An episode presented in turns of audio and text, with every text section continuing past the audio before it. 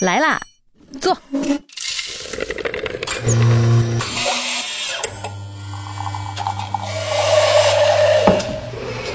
您的半拿铁，请慢用。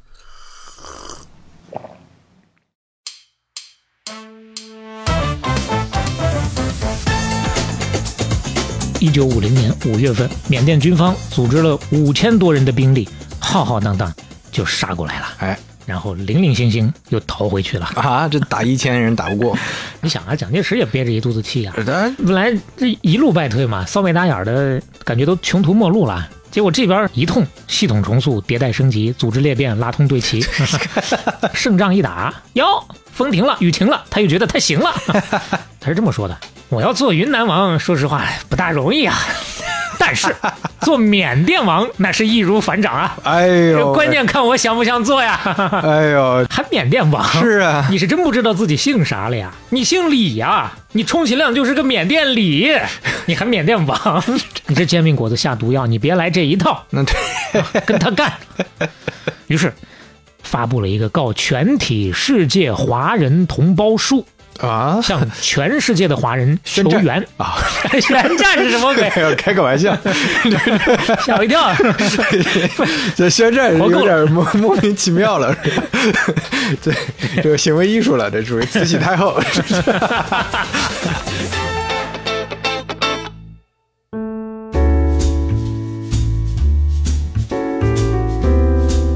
半拿铁七十九期打板开始，各位好，我是肖磊。我是刘飞，哎呀，呃，到底是容易不容易？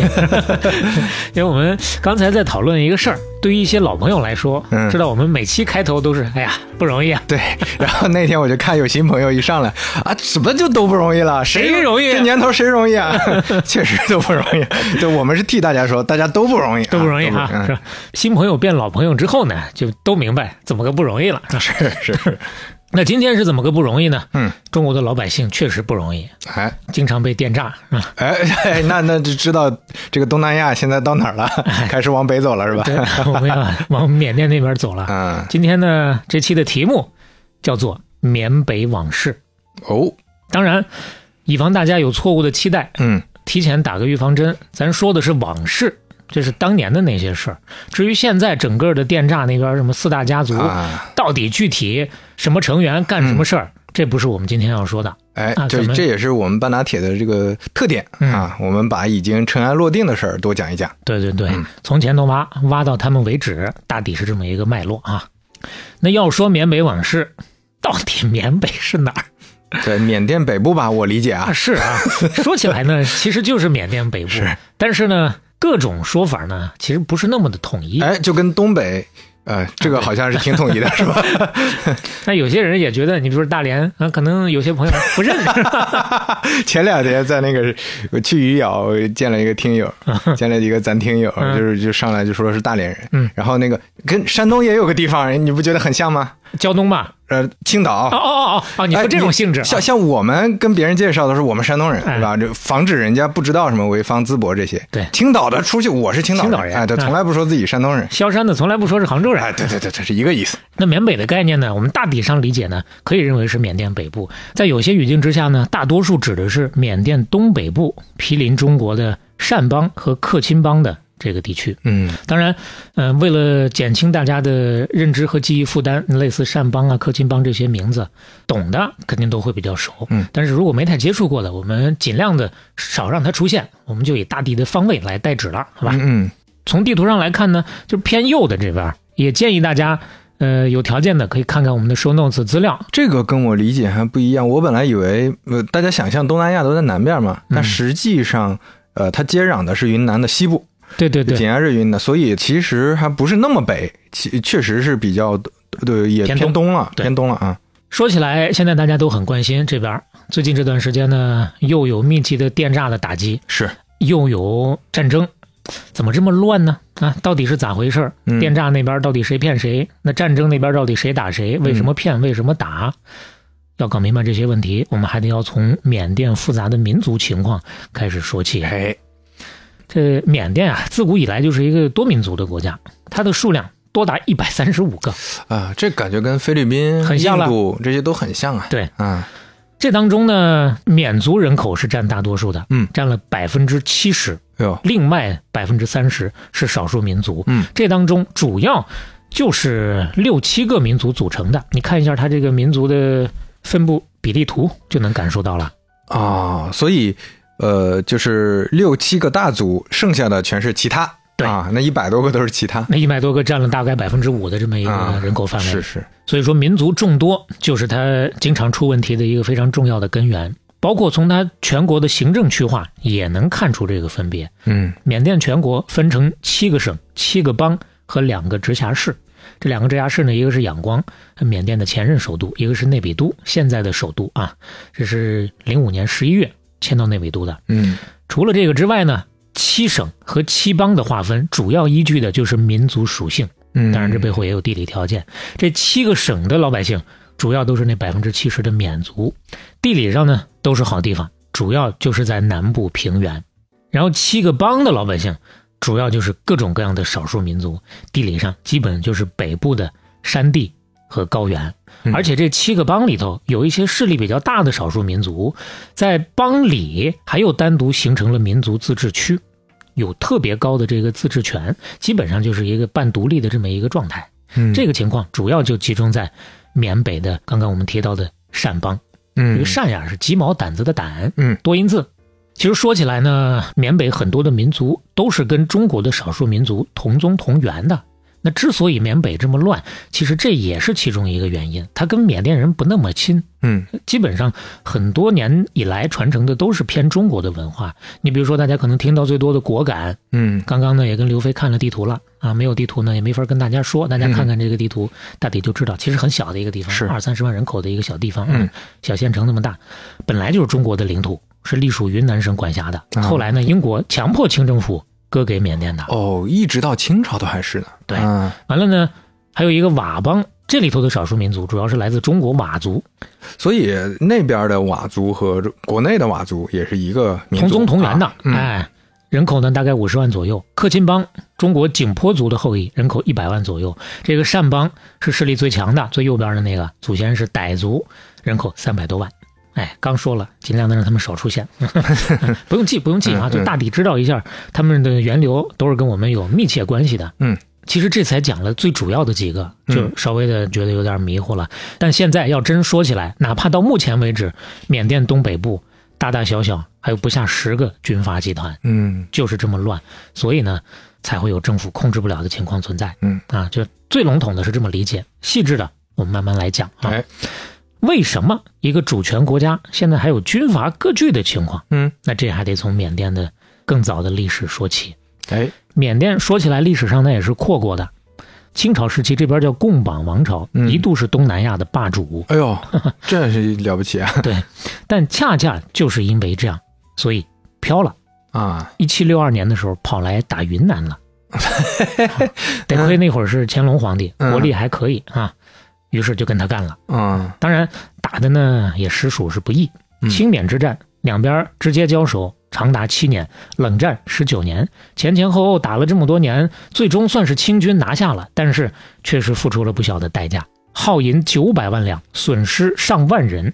那个时候上万人就是一个大数目了啊！嗯这当中包括了什么呢？不少的高官啊，湖广总督、云贵总督、水师提督，还有最重要的一个领班军机大臣兼保和殿大学士，一人之下万人之上的乾隆小舅子富察傅恒，这这是都牺牲了的呀，都是死了的。哎呀当然，这个傅恒是远征缅甸的时候，病死那呃对的啊。呃，因为胀气啊导致生病死了。哎呦，那那确实这个仗打的不容易啊！你想想，付出了这么大的代价，换来了一个缅甸的臣服朝贡。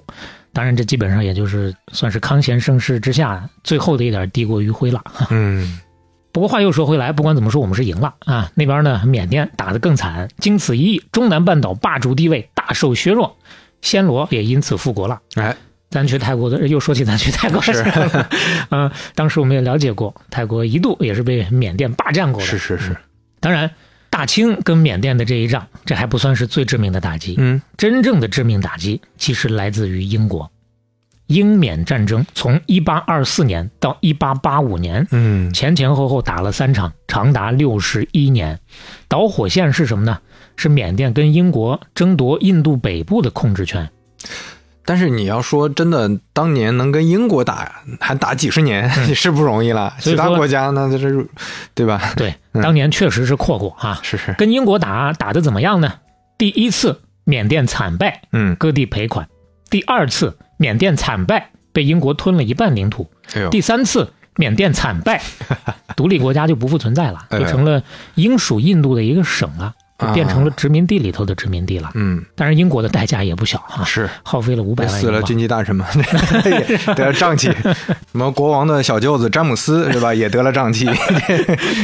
五星上将詹姆斯下士， 对，他确实代价是不小啊，他是耗费了五百万英镑，折合到现在的话，据说差不多两百亿美元左右啊。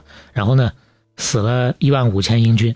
你要知道，第一次鸦片战争的时候，咱历史书上都学过，英军的死亡人数六十九啊。嗯当然，付出这些代价，他们最终的结果是拿下了缅甸。从一八二六年第一仗打完，第一次割地开始，到一九四八年缅甸真正独立，前前后后被英国殖民了一百多年啊。嗯这中间呢，你要说它发展，确实也有发展。缅甸的鼎盛时期是一九三零年代，嗯当时它的石油占了世界产量的百分之二，嗯钨产量世界第二，铅产量亚洲第一，铜产量亚洲第四，嗯大米出口世界第一。哎呦，而且有一个数据很鲜明：一九三六年的时候，缅甸的人均 GDP 是七百七十六美元，当年日本的人均 GDP 八十五美元。嗯，缅甸那个时候是日本的九倍啊，一度是类似于亚洲首富这么一个位置啊。是啊是亚洲最有钱的国家了，感觉。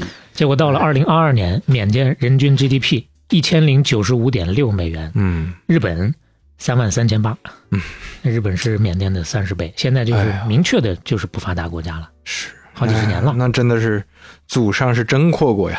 那为什么从祖上那么阔，哪怕是在殖民时期啊嗯，借了一些英国的光，到现在反而一路下坡了呢？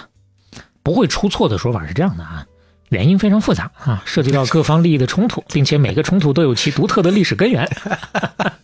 呃，这这个肖磊去面 P 八能面得上，这黑话一套一套的，哎，就这个问题 呢，人我们要至少是个处长。长的这个级别。当然，这话就说了跟没说一样了、啊，是，还得稍微说的明白一点。 哎，咱们就是呈现一下发生了啥笼统的讲，就是英国人走了之后，没有人压阵了。啊？缅甸人呢自己找不着替代英国殖民统治的这个政治和经济的好的方案了，再加上政局一直都确实是不咋稳定，大家劲儿都不往一处使，所以说呢就螺旋向下了。那政局为啥不稳呢？嗯，主要还是因为缅北啊，就缅北一直是他们最对大的问题啊。对就自古不光以来是就电，诈的问题，对对哎对就就是电诈是一个结果，原因是缅北的这种混乱局势啊哎。没错，啊啊！你说的太对了。本期结束了，下期再见 吧。这 我这对不起，对不起，总结早了。 对，但是今天确实有点累，咱们结束吧。要知道，英国统治时期对于缅甸的发展，刚刚咱说了，肯定是有所带动的啊。但是殖民者从来都不是上门来给你做慈善的，那肯定是他们是想以最小的投入换最大的收获。那具体到缅甸来说呢，英国人把发展重心就放在了靠近印度洋的平原地区，嗯也就是南边，俗称下缅甸，它就一刀劈两半儿，北边上缅甸，南边下缅甸。嗯那北边这块呢，地处内陆，又是山区密林，交通啊、基建啊都很落后，民族成分又这么复杂，各种少数民族、地方势力盘根错节，所以英国人根本就整不明白。一看这事儿咱带不动啊，嗯带不动就不带了，直接就委任了一些当地的土司家族来当代理人。嗯你们自个儿去折腾吧，你怎么高兴怎么弄，你别给我惹事儿就行。嗯当然，土司大家大抵都有个概念，啊，就是早上吃的那种，哎，它一种面包，对吧？这梗都想到一块儿去 了，这一定要烤着吃，空气炸锅也切行。成一片儿一片儿的， 能做三明治啊。是，这个那其实还得是从中国来的。元明清时期，在北方和西南地区设置的少数民族首领担任的啊，啊，并且世袭的这么一个官职，哎，就是相当于他们自治的一个呃酋长啊，哎，是那的就这么好理解嘛。嗯我记得我小时候还看过那个电视剧叫《尘埃落定》啊，阿来啊，对，嗯哎，你你看过书是吧？没有啊， 我我知道，陈来老师写的，陈来嗯但但是老大师概知道讲的是西北那些事儿对嘛。那嗯土司家的傻子二少爷嘛，嗯那个讲的是四川阿坝地区的。啊，那既然英国人不怎么管，这边基本上就是各个土司说了算嗯啊，也是有非常强的独立性，跟南边的政府一直就没有太紧密的一个联系。即便是二战中间日本人又打过来了，也是一样的原因，一样的结果，对这块儿啊也都是相对比较宽松的一个统治方式。等日本被打跑了之后呢，其实跟咱前面几期谈过的其他几个国家也非常像，原来的那个殖民者又回来了，嗯啊想要继续待，但基本也都没待几年。这大英帝国的殖民统治啊，眼看就要崩溃了。嗯一九四七年二月的时候，为了联合少数民族，尽快的去争取一下独立，把英国人快点赶跑，这缅甸国父昂山就代表临时政府跟缅北的这些个少数民族主要的这些领导人啊，在宾龙镇签署了一个叫做《宾龙协议》。嗯这个协议大体的内容啊是这样的：咱们先拧成一股绳儿，把英国人赶跑。将来我们在国家政治当中都有充分的自主权，嗯少数民族的人民也都有民主国家公民享有的各项权利。那再说的白话一点，就是咱几个佃户立个字据，先把地主老财赶跑，把宅基地啊和田契咱都要回来，嗯，咱自己当家做主。是完了呢，咱们接下来过一段时在间划试地试，啊，在分地就是咱可以试试啊，不行咱就分家啊就划地，行呢咱就可以一起过，嗯啊，总之呢大家都有保留这个退出的权利，嗯啊但是这个协议相对是比较粗糙的一个协议，后面还需要细化。嗯签了五个月之后呢，正准备细化的时候，昂山召开部长会议的时候，被人持枪冲进会议室扫射，他和六个部哎长全部遇难了，六个部长这一锅端了。啊是嗯这个昂山就是昂山素季的父亲。是那一锅端了，这就导致缅甸失去了这么一个可以平衡各个派系矛盾的人、哎就有威信的人没有了，所以后面这个路就走偏了，嗯又回到老路上去了。什么是老路呢？就是大缅族主义。嗯为什么前面他们一个劲儿的在强调各个少数民族都有权利，大家平等啊？是因为原来不平等呀，是 对缅甸国内很长一段时间以来，对于少数民族一直都有偏见，嗯你包括少数民族都赶到北边那些犄角旮旯的地方去了。哎英那国那人统那治个地的方时候听起来前面也说了，就是生存环境也恶劣嘛，哎，又没有港口，嗯不利于发展嘛。是所以说，相当于在国民身份上都搞了一个三六九等，甚至说有一些少数民族直接就给他剥夺公民资格了啊！你就是下九流的，哎呦，你就甭提什么少数民族自治了。就跟印度那边有点像了啊，你到现在哪怕有公民身份的也是瞧不起那，种姓制度确实也是荼毒甚深啊。嗯那咱说有这个源流下来，昂山又没了，后面没过几年，军事独裁政权又上台了，所以说就走回到咱刚说的这个老路上来了。嗯，咱们复习一句俏皮话，叫做“一人一把号，全吹我的调，不吹我的 调，一个都不要”啊、这是有点日子没用了，这个，嗯， 是，嗯，那你独裁政权想这么干，少数民族这些土司肯定就不干了呀。嗯说好了大家各自平等的，你现在转头说了不算，算了不说，那我能让你吗？是吧？ 是，你这煎饼果子下毒药，你别来这一套，那对，跟他干。 所以说，这些土司们就纷纷揭竿而起，组建了民族地方武装，啊跟军政府就干上了。如果大家最近这段时间关注缅甸的战局，可能会看到一个高频词，叫做“民地武”，嗯意嗯，思就是民族地方武装的意思。哎呀，所以你看这个历史渊源啊，也不是真的就想搞事情，我我觉无得。非就是你对站在他们的角度，我只是想就是保自留一保个原来的自对啊，自最治早是吧还是为了自保，对吧？所以说这个事儿全部都是让军政府从这个时间给搞混了。嗯那这个军政府又是怎么来的呢？嗯是六十年代初的时候，当时的缅军的总司令叫做吴奈温，发动了一个军事政变嗯上的台，然后转头就把咱们前面说的所有那些共识都推翻了嘛。啊说实话，都已经写到缅甸宪法里头了，他就是宪法都不认了，他就耍流氓 嘛，你也没办法。嗯而且他不光嘴上耍流氓，他还动手动脚。啊，他找了一个借口，说是要驱逐缅北的国民党残军，大摇大摆的就把军队开进来了。啊为什么说要跟他干呀？因为他要跟你干呀，你不跟他干，你就被他干呀。嗯，连连地儿就这么生存恶劣的地儿都没有了，啊，对，他就开进来要整个的统一，就这么个前因后果。那这当中就有一个非常重要的导火索，他的那个借口打国民党残军。嗯，这国民党残军又是怎么回事儿？缅北这边怎么又会有国民党呢？哎，这就是另外一个故事了。这得从解放战争说起了。嗯一九四九年底，云南解放，国军第八军二三七师七零九团少将团长李国辉率领千余残军逃到了缅北。呃，只有一千多人来，哎，对，逃到缅北什么地方呢？就在缅甸、老挝、泰国交界的这个地方。哎，嗯金三角啊，哎，没错，嗯啊，大家现在一说都知道是金三角是，他最早就在这儿安营扎寨的。嗯后来呢，又吸收了另外两支国军的残军，再加上各种地方的武装，呃，散兵游勇，拢了拢，拢共三千来号人了。嗯，俗话说，三个臭皮匠还顶个诸葛亮呢，那更何况这里头大部分是国民党的正规军啊，打解放军打不过，在这儿立住个脚，那还是问题不大。那说实话，其实他们刚开始的时候也没想在这儿说立住待多久啊，这么个鸟不拉屎的地儿，谁愿意待啊？都盼着台湾方面哪天抓紧安排他们撤离呢。是，结果盼来盼去，盼到的只有饼 啊！当时你说台湾当局也是自顾不暇了嘛，嗯只能是象征性的给了点钱，啊，然后再给了点饼，画的挺 好。哎呀，你们要忍耐啊，要折服啊，将来我们的。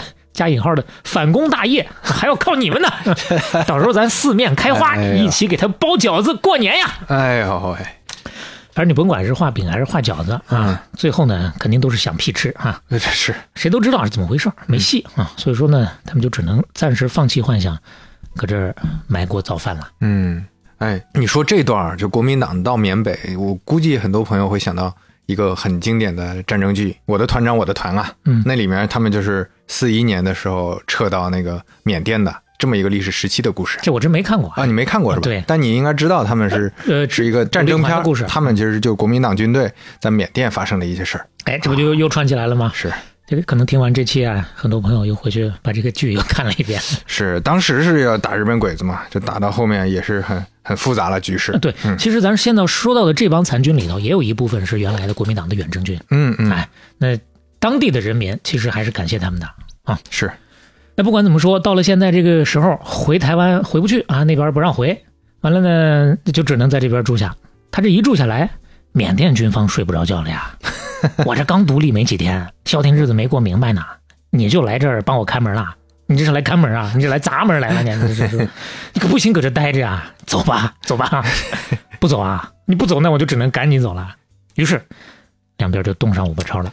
是，你你就说前面画的那个饼，他们听着也挺吓人的啊，你还要常驻，等着哪一天反攻。对啊 你这等到啥时候？他们你也知道没戏啊，最后这是还有个中华民国什么缅甸分 部、缅甸分国，这是怎么整的？这是所以说呢，嗯站在缅甸的角度也完全可以理解，他们是得干点啥。嗯于是乎，一九五零年五月份，缅甸军方组织了五千多人的兵力，浩浩荡荡就杀过来了，哎然后零零星星又逃回去了。啊，这打这三千多人打不过呀！ 是，咱刚刚也说了，那正儿八经的正规军啊，啊、人家正经正规军是对是是最后呢，基本上这支缅军五千多个人就被全歼了。还给、啊还给俘虏了不是？所以说是零零星星逃回去 的，全歼了，还俘虏了好多呢啊！哎呦，真不容易。当然，这事儿说起来简单，你来了我打你，我赢了你滚蛋嗯啊！但其实这里头也挺微妙的。嗯，咱从结果倒推，咱可以说他正规军挺能打，但事实上他自己也没太有底啊，是吧？我远道而来的，人生地不熟的，人那边又来了快两倍的兵力，嗯又是坐地户，你没真正碰一碰之前，谁也不敢说谁扎谁啊。是之所以说这支国军最后敢定下心来跟缅军死磕，其实还是因为背后有人啊。嗯什么人呢？他们的老领导，原国民党陆军中将，叫做李弥，弥勒佛的弥。嗯这位是怎么回事呢？他在淮海战场上战败了之后啊，奉命去云南搞事儿，嗯，蒋介石让他去的，但是呢，没搞起来，哎，最后只能灰溜溜的一个人逃到台湾了。哎呀，心里正憋屈呢，天天就想着我怎么能翻身呢，是吧？就这时候，突然听说，哦，我还有一批老部下在缅甸那边还站住脚了。嗯，那这不又是正愁没有招，天上掉下个粘豆包吗？啊，必须粘住他们，就靠他们转运了我。所以说，他就主动要求要去缅北担任联络官，嗯，然后去了还不是白去，他不仅争取到了台湾方面的援助，还自掏腰包帮这支队伍进了不少货，搞了不少军需补给。就这一通操作下来之后，那这边残军想走也走不了了，所有准备都已经做好了，那就没办法，只能背水一战啊。嗯所以说才把这仗给打了啊结果就是边桥金灯响，气奏凯歌还呐、嗯这回行了，搞得动静不小啊。嗯，台湾那边都兴奋了，本来 啊，本包来饺子， 这皮儿擀好了呀，这是。是啊本来这一路败退嘛，骚眉打眼儿的感觉都穷途末路了。结果这边胜仗一打，哟，风停了，雨停了，他又觉得他行了， 必须保护胜利果实啊，对不对？嗯必须让他们搁这儿给我彻底的站住脚，给给资源，也很好理解啊。嗯嗯，公司里面也是一样的，但凡哪边打了胜仗，就开始想方设法的包装了啊。嗯所以说，一九五一年，台湾方面和美国中情局一起，经由曼谷又给他们送了一批装备过来。李弥呢，也不当什么联络员了，直接就亲自披挂上阵，跑过来把指挥权给接管了。啊，然后呢，一通系统重塑、迭代升级、组织裂变、拉通对齐，这没少学呀，哎这些糟粕。 这 些都学会了。嗯从原来不是说三千来人吗？一通给他扩张到了三万人，啊这回基本上就确实是缅甸境内最硬的一块铁板了。嗯当然，咱划重点啊，缅甸境内，出了缅甸就不行了。 啊，这就是捡软的柿对子捏。呀、因为他折腾成这个样之后，觉得哎呦，我差不多了，我翅膀硬了。嗯有过几次所谓的反攻的，嗯，有的，但是每回都连滚带爬的又给打回 去了啊。嗯吃过几次亏之后，他自己也彻底悟了， 没戏， 别做梦了。嗯而且呢，掰指头一算，就我这点家底儿，也经不起老这么一回一回的折腾啊。嗯，拉倒吧，我也别反攻了啊，我还是安安稳稳的就搁这当个坐地户，我当个缅北王吧，哎，缩壳里不露头就完了嘛。嗯，但是你缩壳了，台湾那边也不瞎呀，啊一看他开始趴窝了，出工不出力了，嗯就开始扣他工资。嗯，那这好几万人人吃马喂的，他也不能坐吃山空啊。就开始就地解决哎啊。那怎么办呢？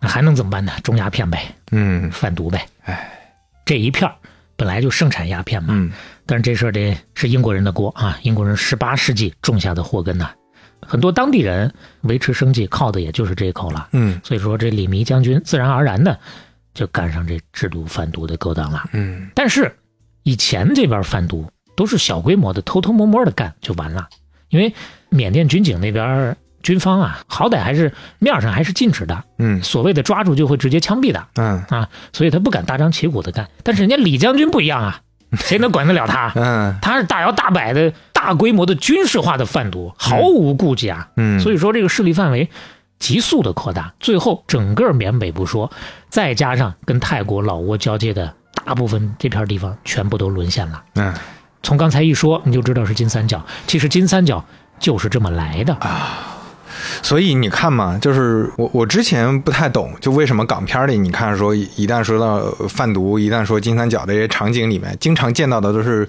中国将军。什么中国的 元帅，什么中国的司令，什么你包括前些年那个周润发和郭富城演的那个《无双》，他们最后去那儿见的也是那种将军啊、军人、嗯军阀，而且很多确确实是中国人都会说中国话。啊现华在这人其实是对对对，就串起来了，是是是嗯对，，包括一会儿还能继续给你穿、啊， 你就你大概知道他们的原型哎，有可能是谁了。嗯当然，最早就是这李将军给带起来的啊，把这股风气给带坏了。这李将军的地盘最大的时候，覆盖到整个金三角十几二十万平方公里啊，什么概念？嗯，比中国台湾都大个五倍不止啊！ 哎呦，就就是这么一块在外头等着所谓的要这个反攻的真地方，是法外飞 地。啊！对，嗯你想，这么一支生力军放在这儿，干的又是贩毒的事儿，你别说缅甸了，它不是金三角吗？旁边老挝、泰国那都受不了啊！卧榻之侧岂容他人酣睡嘛？所以说，冲突还是不可避免的，得来。嗯一九五二年，李弥组织了一支一千多个人的武装护卫队，押运了两万多 kilo 的鸦片，从缅甸就进了老挝了。他是准嗯备从老挝再往外散。老挝那边一看，很生气啊。这么大张旗鼓都不背人了啊，浩浩荡荡就 来了，完全没把我放在眼里啊！是啊，所以说，立马派出了空军，一通连轰炸带扫射，哎呦我看有的说法是他把所有的空军的飞机都派出来了，嗯咱也不知道他到底有多少啊。嗯，据说是当场打死了四百多个人，嗯全部的鸦片都给缴获了。呃哇，四百多人是不少了呀。对他们来讲，确实也是个不小的损失是啊。嗯，当然这还只是小打小闹，就是表示一下周边这两国政府，应该说三国政府嗯了，对他的态度。真正的憋气窝火，那还得是缅甸那边啊。嗯哎这李弥他不光贩毒，他还跟缅甸这些民地五搞联盟，啊，隔三差五的给缅甸当局使绊子，啊撺掇他们，哎，去把他们革命了 啊！你们你们当权，你们 给他们各种各样的支援嗯啊。一会儿咱们会具体说到一些啊。所以说缅甸也是难受啊，一直就憋着要把厂子找回来，嗯 但是前面打了呀，没打过呀，怎么办呢？上次没打过，这次我找外援，他嘎呼了印度啊，你这个卡混了，你们也讲吧，也讲也讲，就是翻译一下，呃，就是找了找找他们一块儿哎，啊就，是叫上印度当小伙伴儿，哎，两边达成了一个秘密的协议：印度出武器，缅甸出军队，嗯合伙要去把李弥干掉。嗯而且就这么着，缅甸还怕不稳妥，又自掏腰包从印度又雇了四千个老兵，不就是雇佣军了嗯啊？大家一块儿上。这些老兵说起来也是了不得啊！二战当中跟轴心国都打过，那都打 都打过，这全球各地飞嘛，这都是有经验的 啊，反正有经经验的啊。啊，然后这回人有了，武器有了，嗯一切准备妥当。哎一九五三年，两万多人的印缅联军浩浩荡荡向金三角又一次发起了进攻，嗯，史称萨尔温江战役 啊！哎呦，这名字就上档次了， 哎，这有战役说 话了，是吧这会儿呢，李弥这边的总兵力啊，跟他倒是差不多，嗯但是细节方面还是面临一个以少打多的情况。嗯为什么？他的手下的这帮人呐、基本都分散在金三角各地，忙着收鸦片税 呢。所以说，第一时间那边打过来，他真正能投入作战的人数不多，嗯形势啊一度非常的不利啊。嗯这个过程当中，据说这个印度雇佣兵非常的不讲究，打不过的时候就用俘虏的残军做人肉盾嗯，往前推进啊。哎呦，这就听着耳熟啊，这么一搞，李将军这边就更难了。嗯但是你还记得他来之前，他那个手下嘛？那其实那第一仗是叫李国辉的那个手啊下是那是个打的，他确实是特别能打，嗯领了一千多个人，前前后后啊，即使在这么不利的情况之下，还顶住了一波又一波的进攻，嗯，一直等到四千多援军日夜兼程赶到了，哎这回行了，来了援军了，就开始反攻，嗯，而且专门就追着这些个印度人打，啊，哎因为实在是太恨人了啊。是打的这个雇佣军的头头叫做丹尼尔的，他是一个有英国国籍的上校啊，嗯最后没招没落了，没辙了，嗯直接最后吞枪自杀 了。哎呦，这是这跟什么之前的日本对手这学会的经验吗？ 这是就受受不了了就自杀。 嗯 那、行吧啊还得有个借错人。 最后把这帮印度兵打到什么程度呢？一共四千人来的，嗯死伤三千七百多个人，啊剩下的魂儿都掉了，都没来得及跟缅甸这边打招呼，直接就跑了。嗯，缅甸一看得大势已去，最后也都鸟兽散了，又没打过。这就是武大郎卖豆腐，人熊火软啊！哎那你再看李将军这边，哇，可了不得啊，嗯撇着腮帮子，挺着脖梗子，都不拿正眼瞧人了呀！是啊这又是一场大胜啊！嗯马不停蹄的打完仗就跑到曼谷，就去接受国际媒体采访去了。那意思我得好好谝谝啊啊！嗯，现场呢，片片要解释 吗？快谝一快谝之前快一咱没说过吗？快呃，没说过那你你这 这对新新听友太不对友不好起，了。对不起，片片哎，就是表扬的意思。哎哎！表扬一下啊翻译一下我山得东我话得我翻译得器好好的现现眼，是吧？哎啊是就在这个曼谷采访的时候，现场有个记者呢，其实也是憋坏，嗯就撺掇他，哎，李弥先生，你是国民党委任的云南省主席啊，人称云南王啊，嗯请问你什么时候可以打回昆明呢？一看就没憋好屁 呀、还打回昆明做什么梦呢？是吧结果李弥那会儿已经是飘的忘乎所以了，还真就接茬了啊！看起来挺谦虚的，他是这么说的：“哎哎哎，我要做云南王，说实话不大容易啊，但是做缅甸王那是易如反掌啊。哎呦，关键看我想不想做呀。哎呦，现在这个 ego 啊， 已经大 到大到一个国家这个范围了。以前就是有片地就不错了啊。现在可了不得了，是啊，就这话一说，眼光舆论大哗呀，学生就开始上街游行，老百姓就开始拉横幅了。嗯那直接就说你这个什么缅甸总理啊，当时叫吴努，国防部长叫吴奈温，你们都下台吧，别干了啊！都让人家指着鼻子这么说，那意思随时就能收拾了你们，嗯太丢人了。嗯，那缅甸政府也得要脸啊，打虽然打不过，但是我可以寻求和平的方式继续跟你 干。啊，搜集了各种资料，找联合国告上去。 这是这个估计是实在没办法对 找到联合国了。嗯，而且那个时候，东南亚好几个国家都联合起来，帮着缅甸在安理会上就给他加油打气。嗯，圈踢蒋介石，谴责美国爹粗暴侵犯缅甸主权啊。嗯那意思我治不了你李弥，我就找你家长骂你爹骂你爷爷啊！你看看他们老脸往哪儿搁？嗯看看这孙子还有人管没人管了 啊！最后呢，他爷爷也是没办法了。虽然说已经在千方百计的搁置缅甸主权这个提案了，但是这回呢，人邻里乡亲咬死了就不肯通融。嗯美国这边理亏嘛，最终呢是在曼谷开了一个美泰缅台四方军事会谈。嗯，最终达成的协议是，国民党在缅甸的部队全部撤回中国台湾。啊， 还真的给解决问题了。啊，那找家长有用 啊！是吧哎，其实撤军之前，蒋介石就已经提早把李弥给叫回去了，啊，回去就给他软禁了嗯。你想啊，蒋介石也憋着一肚子气啊，咱指挥不动了，你还哎就你还缅甸王，是啊，你是真不知道自己姓啥了呀？你姓李呀、你充其量就是个缅甸李，你还缅甸 王， 什么梗啊？是这什么乱七八糟的？ 海贼王路飞，对对对， 什这么个意思吗？好无聊的梗。什么？当然，说说撤军的事儿啊，真撤了吗？真撤了，嗯全撤了吗？那没有啊。嗯从一九五三年十一月七号到一九五四年六月三号，算起来半年多的时间，一共撤了有零有整啊五千四百七十二个兵和一千零三十个家属，嗯这些都是想回去的。嗯哎，你确实不愿搁那待了，那你就回来吧。而且在这个期间，云南方面的解放军也介入了，做了一些政治工作，也拉了一些壮丁回来，嗯有两千四百六十六个，嗯回国投诚了。嗯那前头五千多，再加一千多，再加这两千多，满打满算，咱就按一万人算吧。嗯，他本来那儿不是两万人吗？还剩一万左右呢。那这一啊万左右怎么说呢？嗯国民党那边儿就是直截撂挑子了，就说我呢已经从缅北能撤的，我已经全部都撤了，啊，那些不听话的哎，啊，这跟我没有关系了，嗯哎，这就是他们自己的事儿了。话是这么说啊，其实呢，剩下这些人还是蒋介石指挥啊，不是我们揣测啊，嗯证据就是他又派了个领头的来， 啊。偷偷派过他来的，只是换了嗯个听话的了，还是想有这片地人这个地儿。这位是国民党原第八军副军长，叫做柳元林，人称游击专家呀，嗯啊，又特别适合在这个地方打仗的一个。目的很简单，还是继续等待时机啊，准备下次反攻。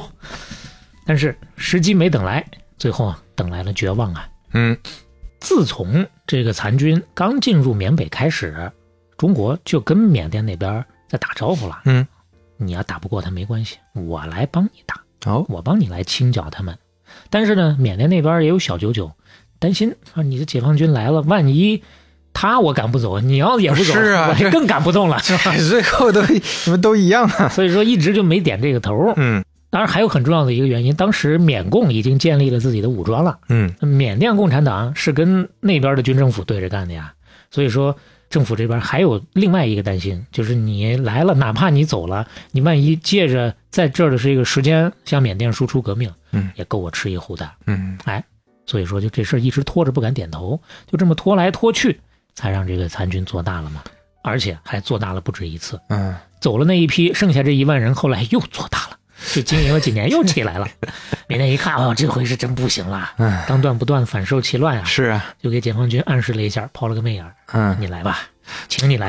啊哎呀，你说这就国力弱了之后，真的是很委屈。啊你从他的视角想，你这还得请呃外人来帮忙解决问题，是啊，当然，当中呢也涉及到一个算是小小的原因吧，嗯，就是刚好那几年政府基本上有一个交替，咱刚说的那个军政府啊，啊上台也就是这个前后。啊，一九六零年十一月，解放军第十三军三十九师联合云南边防部队在边境集结，缅甸国防军又调了五千精锐，嗯发动了叫做“湄公河之春”的这么一个行动，啊，去打这个国民党参军。嗯那这回就不一样了，前后打了一年多，残军这边就撑不住了。那你这是对吧？这个中国的正规军，你还能打得我过嗯们啊这？是啊更能打，是吧？嗯，到了一九六二年，眼看败局已定，再加上缅甸政府那边持续不断的还是在向联合国告状，哎呀，蒋介石那边说了不算呐，没走干净啊。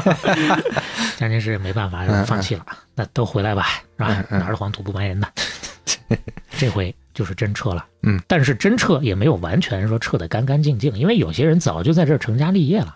嗯想想呢，当时又觉得，我就算回到台湾，那地儿我也真没去过啊，我也没有任何的栖身之所啊，我去干啥呢？所以说这回就真的是自愿在这块儿留下来了就相当于是我就变缅甸人得了啊啊。呃，事实上他留下也没有变成缅甸人，因为缅甸跟他们打了那么多年了，啊！他走不到一家去啊是啊后来直接就投靠了泰国了，哎，啊靠替泰国政府军冲锋陷阵，算是交下了投名状，最后拿到了泰国国民的身份。但是到了那边，他要是没有这个投名状，泰国都不敢收他。嗯有了之后呢，一泰国那边也不是完全放心的。嗯，所以说前前后后待了那么几十年吧，到一九九二年的时候，泰国政府就一再坚持要求你解散掉吧，啊啊，我可以留下你，但是你不能有军队建制了。啊！把武器都上交了。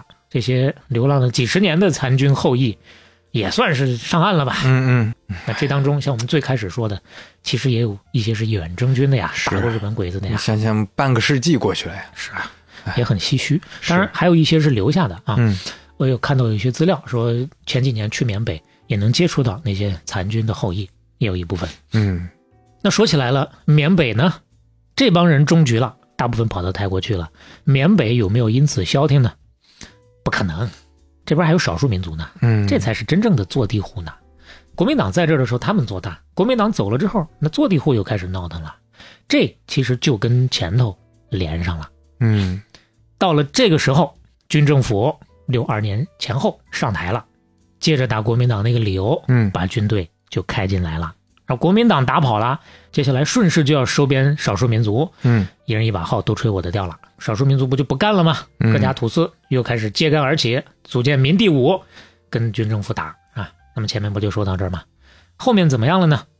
后面我们需要说，在这一波混战当中啊，有两个重要人物，嗯，一个叫做彭家声，一个叫做罗兴汉。嗯，这俩人是什么土司呢？都不是土司啊，对呀，就听这名儿也不像是土生土长的 缅甸土司。当然这是他们的汉人名儿啊，他们还有哦这个属于缅甸的名字。不 OK 过这两位都是华裔嗯嗯，啊，老祖宗确实都是中国人。嗯，咱们挨着介绍一下。哎，先说这位叫做罗兴汉的啊，这位可了不得，抬嗯头非常多，军阀、财阀、土司之女的救命恩人，缅甸政府 憋不住了，缅甸政府在缅北的代理人，美国一级通缉令逃犯，果嗯敢县人民主席，缅甸军政府投资人，美国前总统尼克松钦定的海洛因教父，金三角最大毒枭，缅甸隐形首富啊，当当当当当，这么多抬头从哪儿开始说起呢？嗯，从他祖宗开始吧。 说起来，这个罗兴汉也是忠良之后啊，哦这个祖宗要实际往前倒多少年呢？三百多年。啊， 他呢祖籍江西南昌，三百多年之前，他的祖宗是南明时期的一个颇受当时的末代皇帝器重的武将，就跟着南明的这个永历皇帝叫朱由榔，嗯那懂历史的可能大家还有印象啊，跟着他一路败退到了缅北。嗯后来呢，吴三桂打过来了。缅甸政府一看干不过，就把他交出去了。朱由榔被吴三桂吊死了，他祖宗呢就隐姓埋名在缅甸扎根了，嗯还留下了一个祖训。就咱这历史可不能提啊，提了都杀头啊，了不得。啊，就是当时还是害怕被知道。嗯嗯当然，传了八代之后，到了二十世纪初，那就没有人管这个事儿了、嗯是，就到了罗兴汉他爹这一代了，哎，出息了，混成了缅北地区赫赫有名的叫做罗四老板。嗯他是干啥的呢？干马帮的。到了近代之后啊，这个缅北因为交通条件不是不好嘛，我嗯们说大量的商品交换只能依靠马帮来完成运输。再往后到了四五十年代，就基本上形成一个产业带了。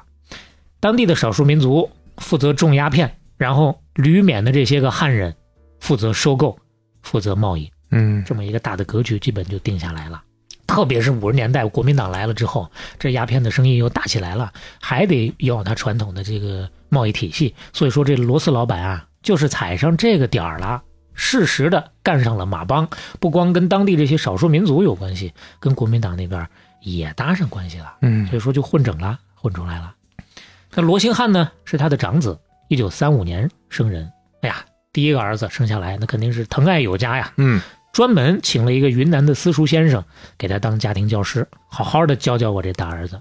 但是没成想，啊他这大儿子不爱红装，爱武装，呃，不爱课堂，爱扛枪。 嗯学习我可以学，嗯，但是知乎者也这些我学不了。他呢，自己给自己报了一个班，哎，军事训练 班。哦呦，这这 兴趣爱好班啊，这是他爹从小就跟这个国民党这帮人打交道啊嗯也都是刀枪棍棒的这些，所以说他从小就有扛枪的这么一个梦想啊，哎背着他爹就报名参加了果敢地区土司杨文炳家开的一个军事训练班，哦，真有这个班啊，啊、确 实嗯，那时候没双减，嗯没人管，嗯，这么掉到针眼里。哎巧了，哎，这个军事训练班还是国民党的那帮残军帮他给开的，嗯就国民党人给他当教官，你想啊，这都是黄埔军校来的呀。嗯，这里头，所以说其实是特别正规和系统的军事教育，是真学着东西了。为什么国民党会帮这个土司去开这个训练班呢？因为嗯土司跟国民党那边还是有联系的。哦，日本人打过来之后啊，这位姓杨的这个杨土司啊，其实也是世代传下来的，从清朝开始就是他们家。嗯，一九四二年就宣布抗日了，完了呢还去过重庆，受到了蒋介石的召见，完了呢给他颁了一个叫做果敢地区抗日自卫队少将司令这么一职。嗯这国民党的远征军进了果敢之后呢，这自卫队就改编成叫做二十集团军果敢自卫队了。那不过也就是名字变了一下嘛。嗯嗯，那一度发展到差不多有上千人吧，而且呢，国民政府还给他们发过赞助啊，各种枪支弹药啊都给他配齐。嗯事实上，他们确实也是跟日本鬼子打过大大小小上百仗的，前前后后牺牲了一百五十多个人，在当地来说口碑还是挺好的。嗯，就因为抗日有功，一九四七年英国王室还给这个杨土司杨文炳颁发了一个勋章，嗯因为打跑了日本，英国才又回来的嘛。嗯嗯其实昂山那边，咱最早说这个呃缅甸国父啊，嗯昂山那边是为了反对英国跟日本人合作的。你看不同的阵营，哦他选择的这个立场是不一样的。哎就这么一个大背景啊，所以说呢，国民党帮着他们来经营这个培训班。哎，你这么又掉到针眼里，啊又巧了，嗯，罗兴汉在这个培训班里有一个同学叫彭家生。刚啊刚我们说、这两个重要的名字嘛，嗯穿上了，啊，这个彭家生呢，彭德怀的彭，嗯，家国天下的家，声音的声、这名字都是挺有年代感的啊，啊，他在这儿就认识了彭家生，这个算是一辈子有所羁绊的老同学吧。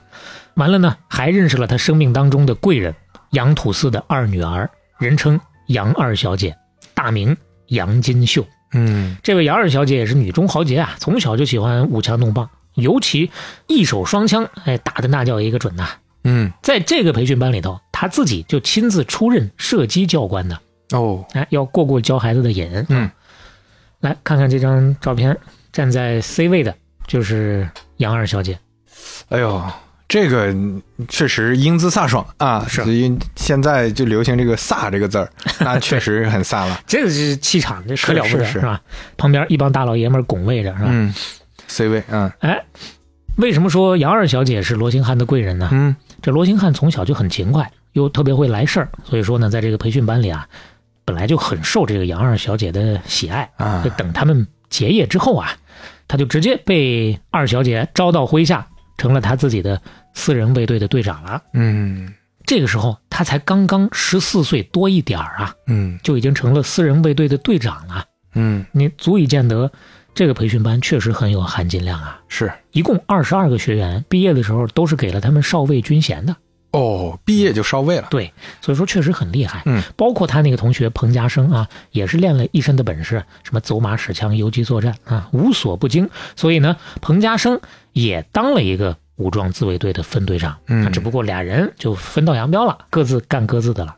那对于罗兴汉来说，进了杨二小姐的麾下，嗯人生转折才是真正的到来了。哎，为什么这么说呢？这二小姐啊，有一回估计在家里头也是闲的难受了，一个人开车去政府军的地盘玩去了，结果呢，在哨岗上就被人家认出来了，当场就给他摁那儿了。哎呦，但是呢，这杨二小姐在缅北其实威望也很高，政府嗯军摁是给她摁住了，也不敢直接动粗，就把她给软禁起来了。嗯，罗兴汉一听之后，哎呦，这还了得，把我们家主子给压了，哎，立马儿带着一百多人的私人卫队就杀过去了。嗯，一场血战之后，成功救出了杨二小姐，哎呦，功高莫过救驾呀！嗯就这一回，她这个地位就稳稳的立在这儿了。嗯，杨二小姐那对她就是百般的信任呐、这是不是故意的呀？自己就被抓了，就听你这描述， 救我一回，救我一回，这就是要验证一下你对我到底是不是真心 的、忠心的， 是吧？是，嗯啊，其实说起来，关于杨金秀和罗兴汉的这个关系啊，后来有些人给他描绘成所谓的爱情，但是嗯罗兴汉呢，对于这个事儿啊，自己有过回应，他说：“哦杨二小姐那是我的长辈啊，我啊 一直都很尊敬她，我怎么对长辈会有那种心思呢嗯嗯？”呃杨二小姐比他大八岁，啊，大抵是这么一个情况。但是这杨小姐确实是对他非常的支持，这是一点假都没有的。然后后来还就自己掏钱给罗兴汉，让他去干自个儿的生意。哎，啥生意啊？还是贩毒啊？在这边还能干啥正经生意啊？那会儿嗯可以说，没有杨二小姐的赏识和资助，就没有后来的罗兴汉呀、那这罗兴汉呢？咱刚说了啊，一来呢自己确实特别会来事儿，二来有杨小姐的支持，三来他老爸之前跟贩毒的不也是眉来眼去的吗？嗯，所以说这一切啊都很顺畅，干的是顺风顺水。哎，具体来说，他怎么个经营法呢？他的这个经营方式啊，其实也是很简单，就是空手套白狼。嗯我给当地种植户先打白条，把鸦片收过来。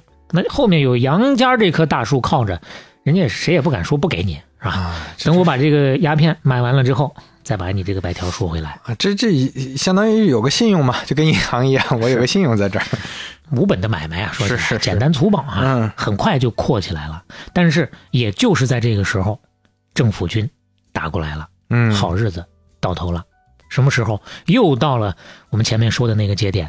一九六二年这个时间，嗯，稍微回想一下，咱为啥说到罗兴汉和彭家声这俩人？咱不是说这个当地纷纷揭竿而起，这里头非常重要的两个是他们吗？嗯对吧？现在又接上了，哎，接上从哪儿继续说呢？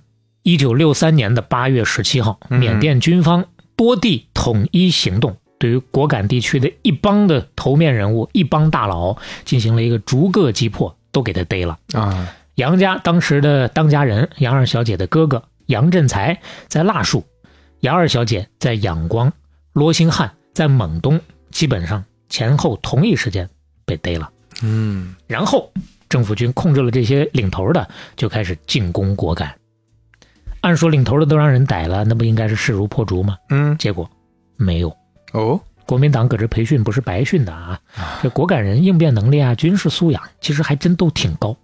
土司被抓了，土司还有弟弟，嗯啊，姚二小姐的兄弟，接下来就开始接过大旗，领导大局，嗯带着土司军队跟缅甸军队就开始打。哎呀，还是有组织能力的呀，哎，嗯而且彭家声没有被抓呀，嗯，他这会儿发展的也不错了，也在带人抵抗，前前后后跟政府军打了两年，就愣是没让政府军打进来。嗯，但是，堡垒往往都是从内部被攻破的。哎，就在这个关键档口，罗兴汉倒戈了。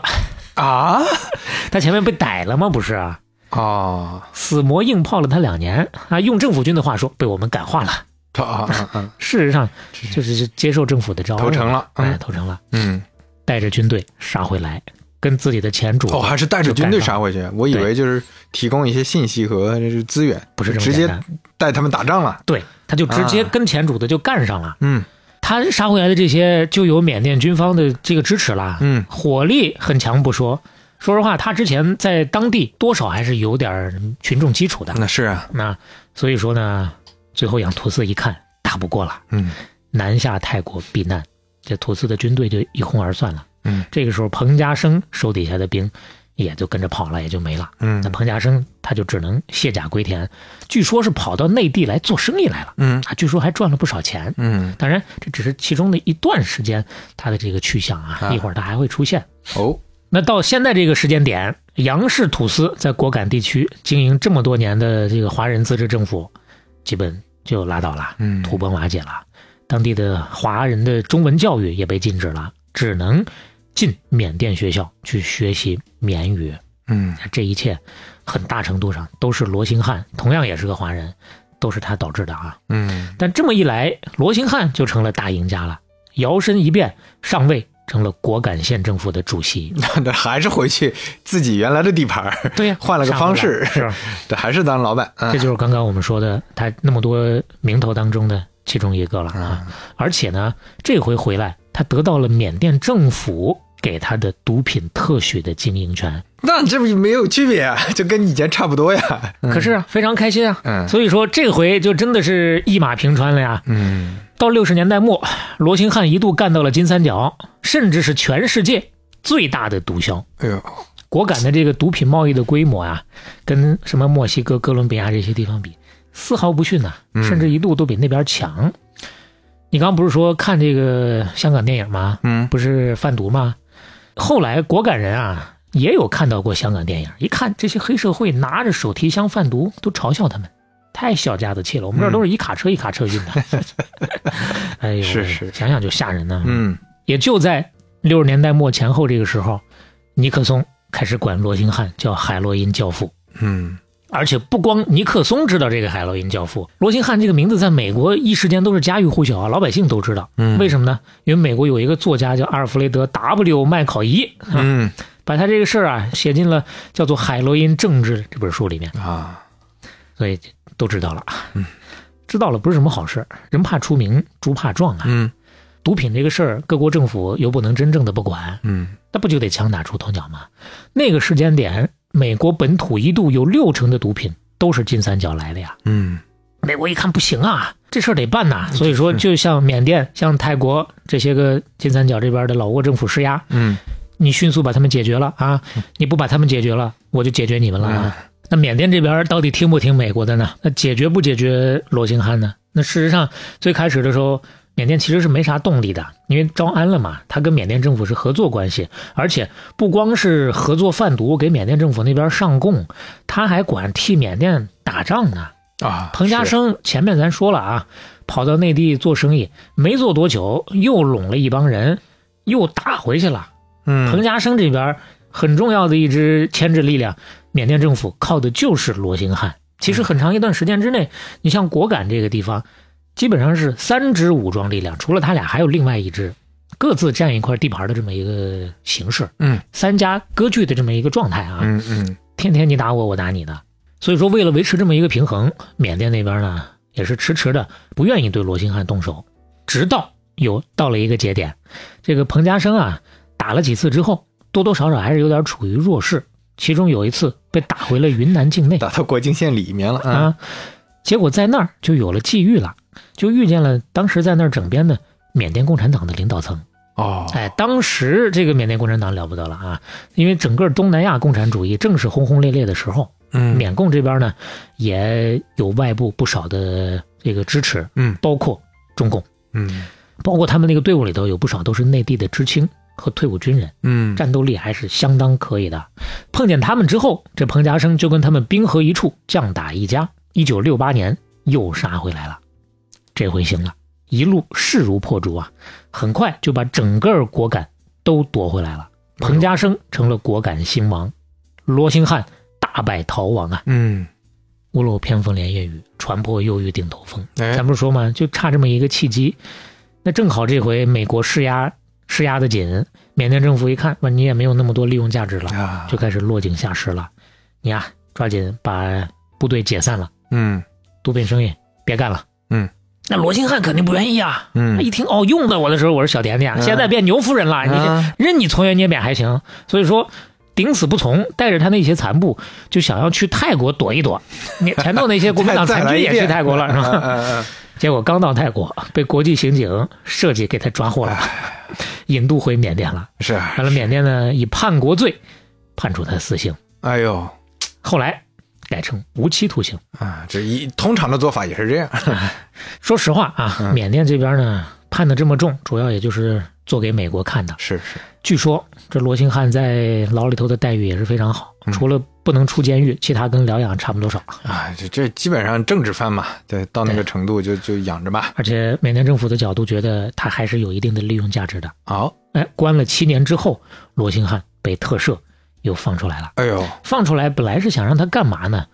本来是想让他你继续当打手啊，嗯啊，你去金三角对付一下毒王坤沙，那个时候是新毒王了。嗯说实话，金三角啊，前前后后三个毒王，嗯第一个是罗兴汉，嗯，第二个就是这个坤沙，其实也是大名鼎鼎的，只不过今天我们着重不在他的身上啊。哎罗兴汉一看，哼还想拿我当僵尸？是啊，啊，你关了我七年了，然后打完了再给我挂回来。这样， 我可不愿意再信相信你了。嗯完了呢，他自己也鸡贼了啊，嗯想要保存一点实力，所以说呢，就来回的迂回。嗯 这阳奉阴违那个状态，也不跟坤沙真打。完了呢，劲儿都使到哪儿了呢？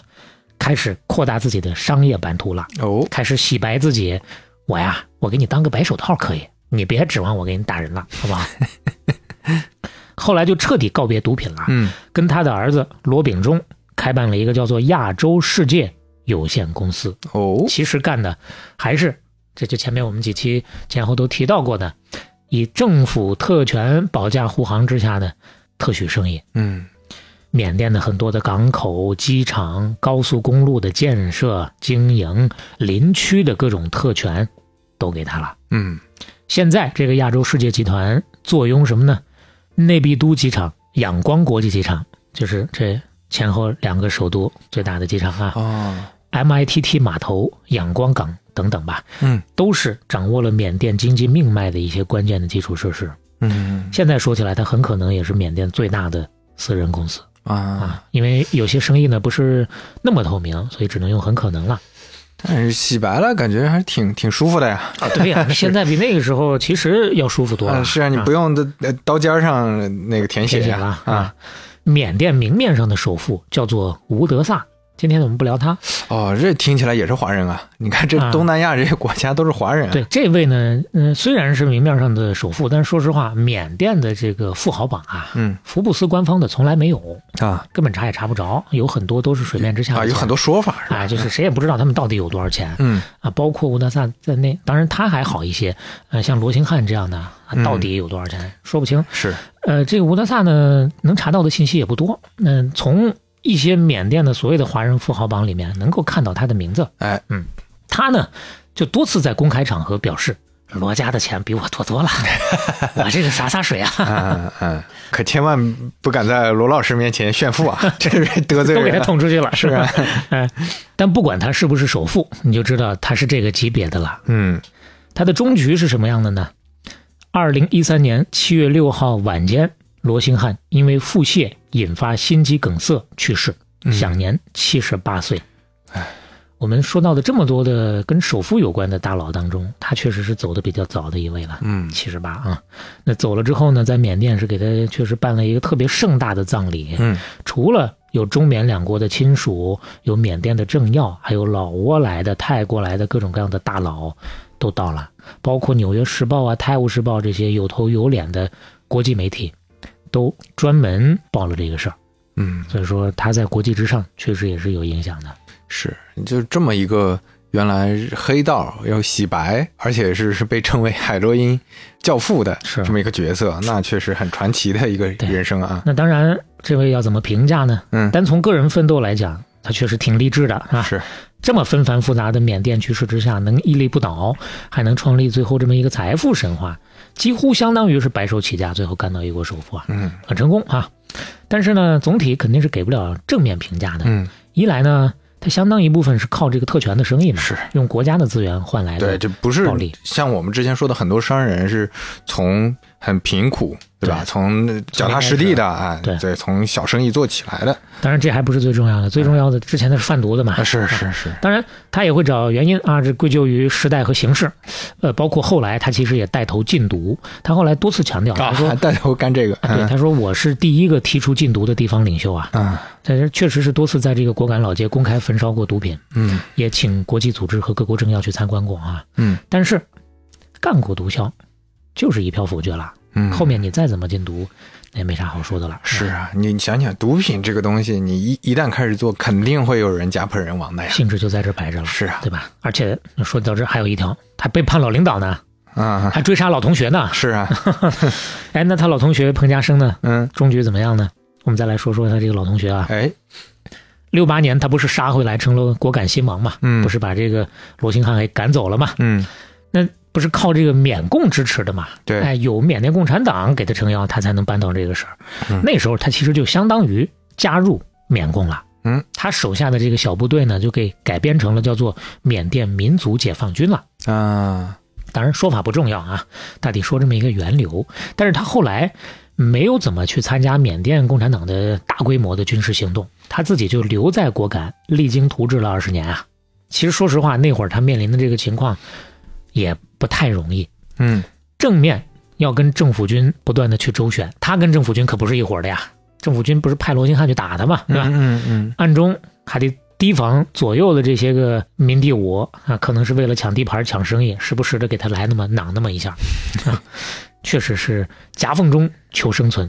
嗯但即使是这样，也比跟着缅共走要强。嗯，六十年代那会儿，缅共为啥厉害？咱说了，因为有各方的共产党的支持是嘛，包括中共有啊，各种运动嘛，哎，混嗯得不错。但是七六年咱们粉碎四人帮之后，就开始调整对外政策了。是七十年代末，对缅共那边的支持就完全停掉了。嗯，那没有外界的最主要的这个支持了，他们也得，咱经常说那话，人吃马喂啊，嗯，也得增加收入啊，怎么办呢？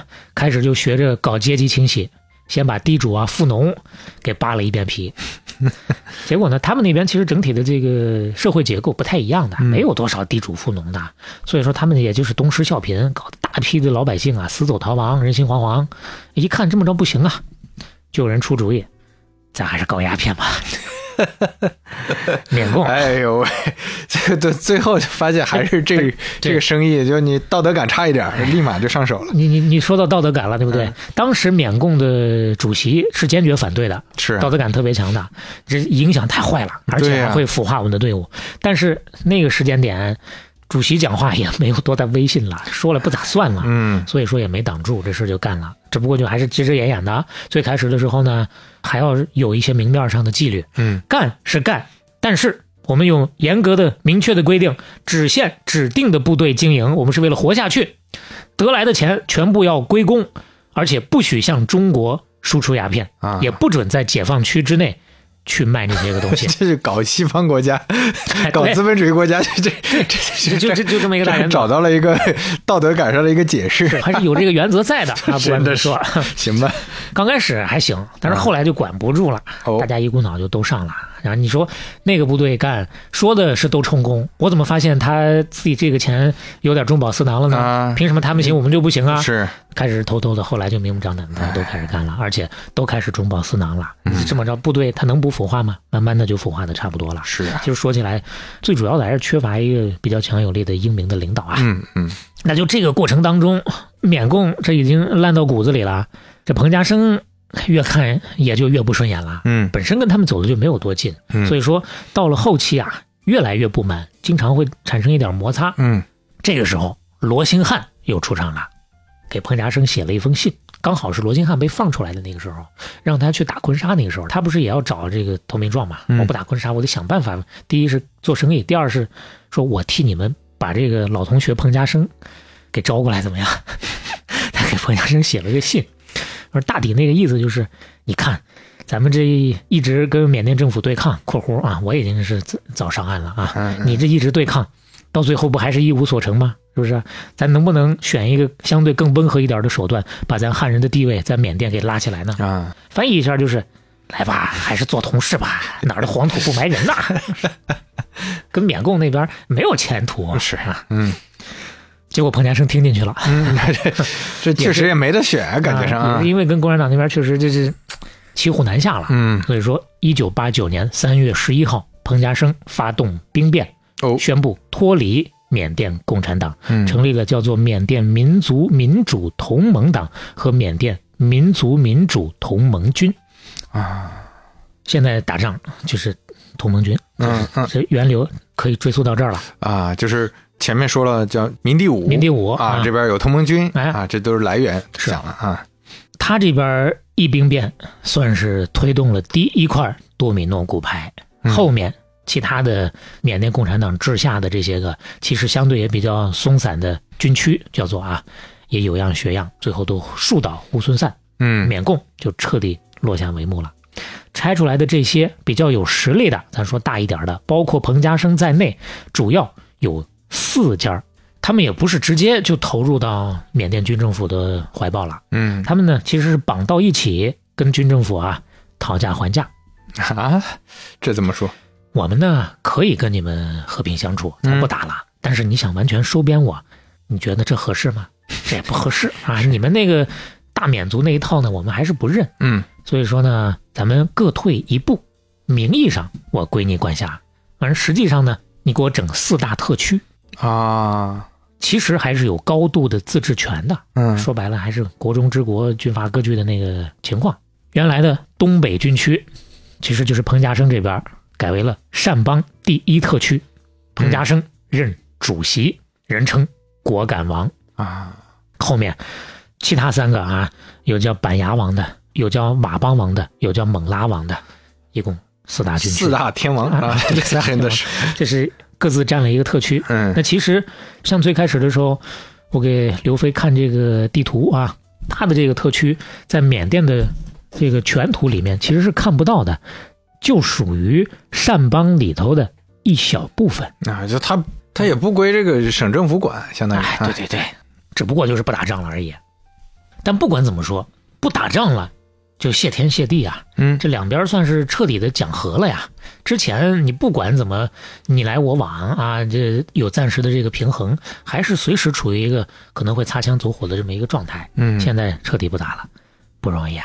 而且能够有这个状况形成，缅甸政府啊还投桃报李，直接就把彭家声树成了一个典型。那是他先宣布独立的，先从这个缅共那边出来的，才有了后面所有的这些个情况啊。所以说，把他包装成了缅甸民族和解的英雄。当然，包装这词儿听起来好像不太正面，嗯事实上他就是啊，可以不用这个词儿，对，就是政府钦点他，你反正就是就果敢王，把他推出来了嘛，啊对对外就是 PR 了一下， 哎是。嗯那他呢也就接着了啊，嗯接下来二十年又是二十年的励精图治啊，啊这人生起起伏伏，就哎感觉挺魔幻的，反正嗯啊就对我们这个也因为很魔幻因为我们在国内很少看到这种景象，就可能当年没有这个北洋政府或者民国的时候哎会对有军一阀些割，据的时候，对，但现在那肯定不是嘛，嗯是我们一直在大政府的这个社会环境下，就 想象不出来这么魔 幻，这么魔幻啊，那他其实到了后面这二十年，多多少少能够享受到一点所谓我们这个大政府环境之下的安定了啊。啊，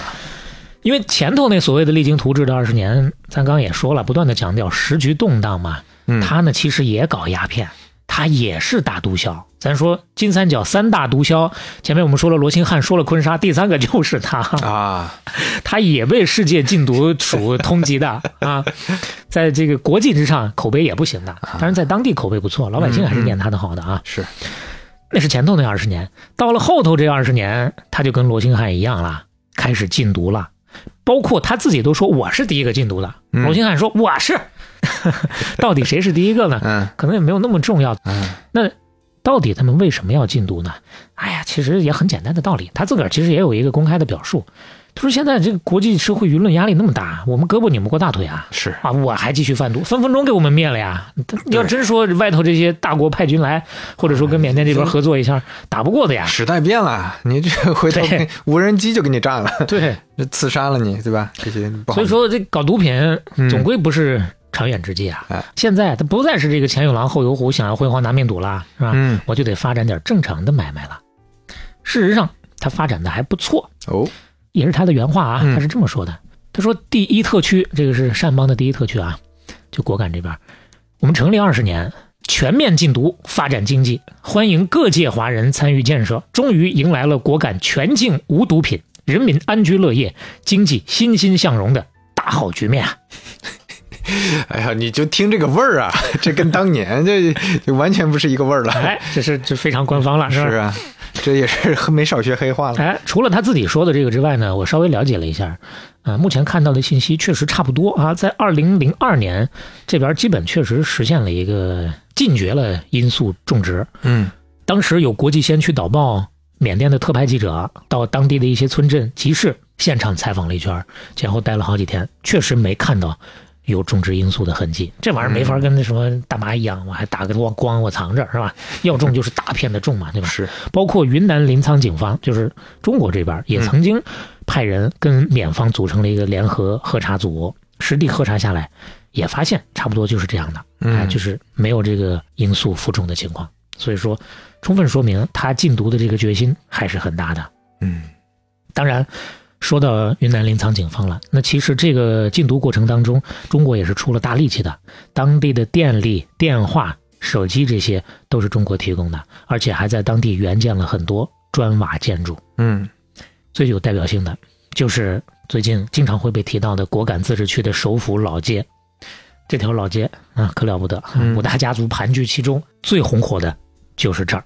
因为什么呢？因为这是果敢的政治、经济、文化中心呐、嗯从这儿到云南很近的，嗯很多人彼此都有亲戚在两边的，嗯，基本就是亲如一家的那个状态。而且当地人民币是硬通货，哦，说的也是，基本都是汉语，嗯跟这儿就相当于一个口岸了。哎，嗯中国的很多的商品呐、投资啊，也都陆陆续续的是从这儿过来的，嗯，到了老街的。哎呀，可以说那二十年是果敢人和附近的中国老百姓最开心的日子了。啊哎呀，彼此岁月静好，和睦相处，嗯其乐融融啊。是，但是，二十年之后又发生了什么呢？那就得说天有不测 风云，人有旦夕祸福啊。哎，这货是什么呢？这个祸还是来自于政府军，啊，政府军还是卧榻之侧，不容他酣睡。二十年之后，高低的还是把他赶出了老家呀。啊，其实呢，咱现在说这二十年其乐融融啊，说实话省去了很多细节。这二十年他也不完全是一路顺风顺水过来的，嗯中间其实也是三起三落。嗯为什么呢？首先，他开始搞这个禁毒，阻力就很大。他断的不光是自己的财路啊，嗯当地有各种的既得利益，包括这个缅甸军政府，其实内部也有人要抽那么一杠子。嗯他不干这个买卖之后，那边也没得赚了。包括他手底下的也不是完全的铁板一块儿，有些人本来就是毒枭，只不过到了他手底下干活而已。他这边一禁毒就出问题了。嗯底下反弹很严重。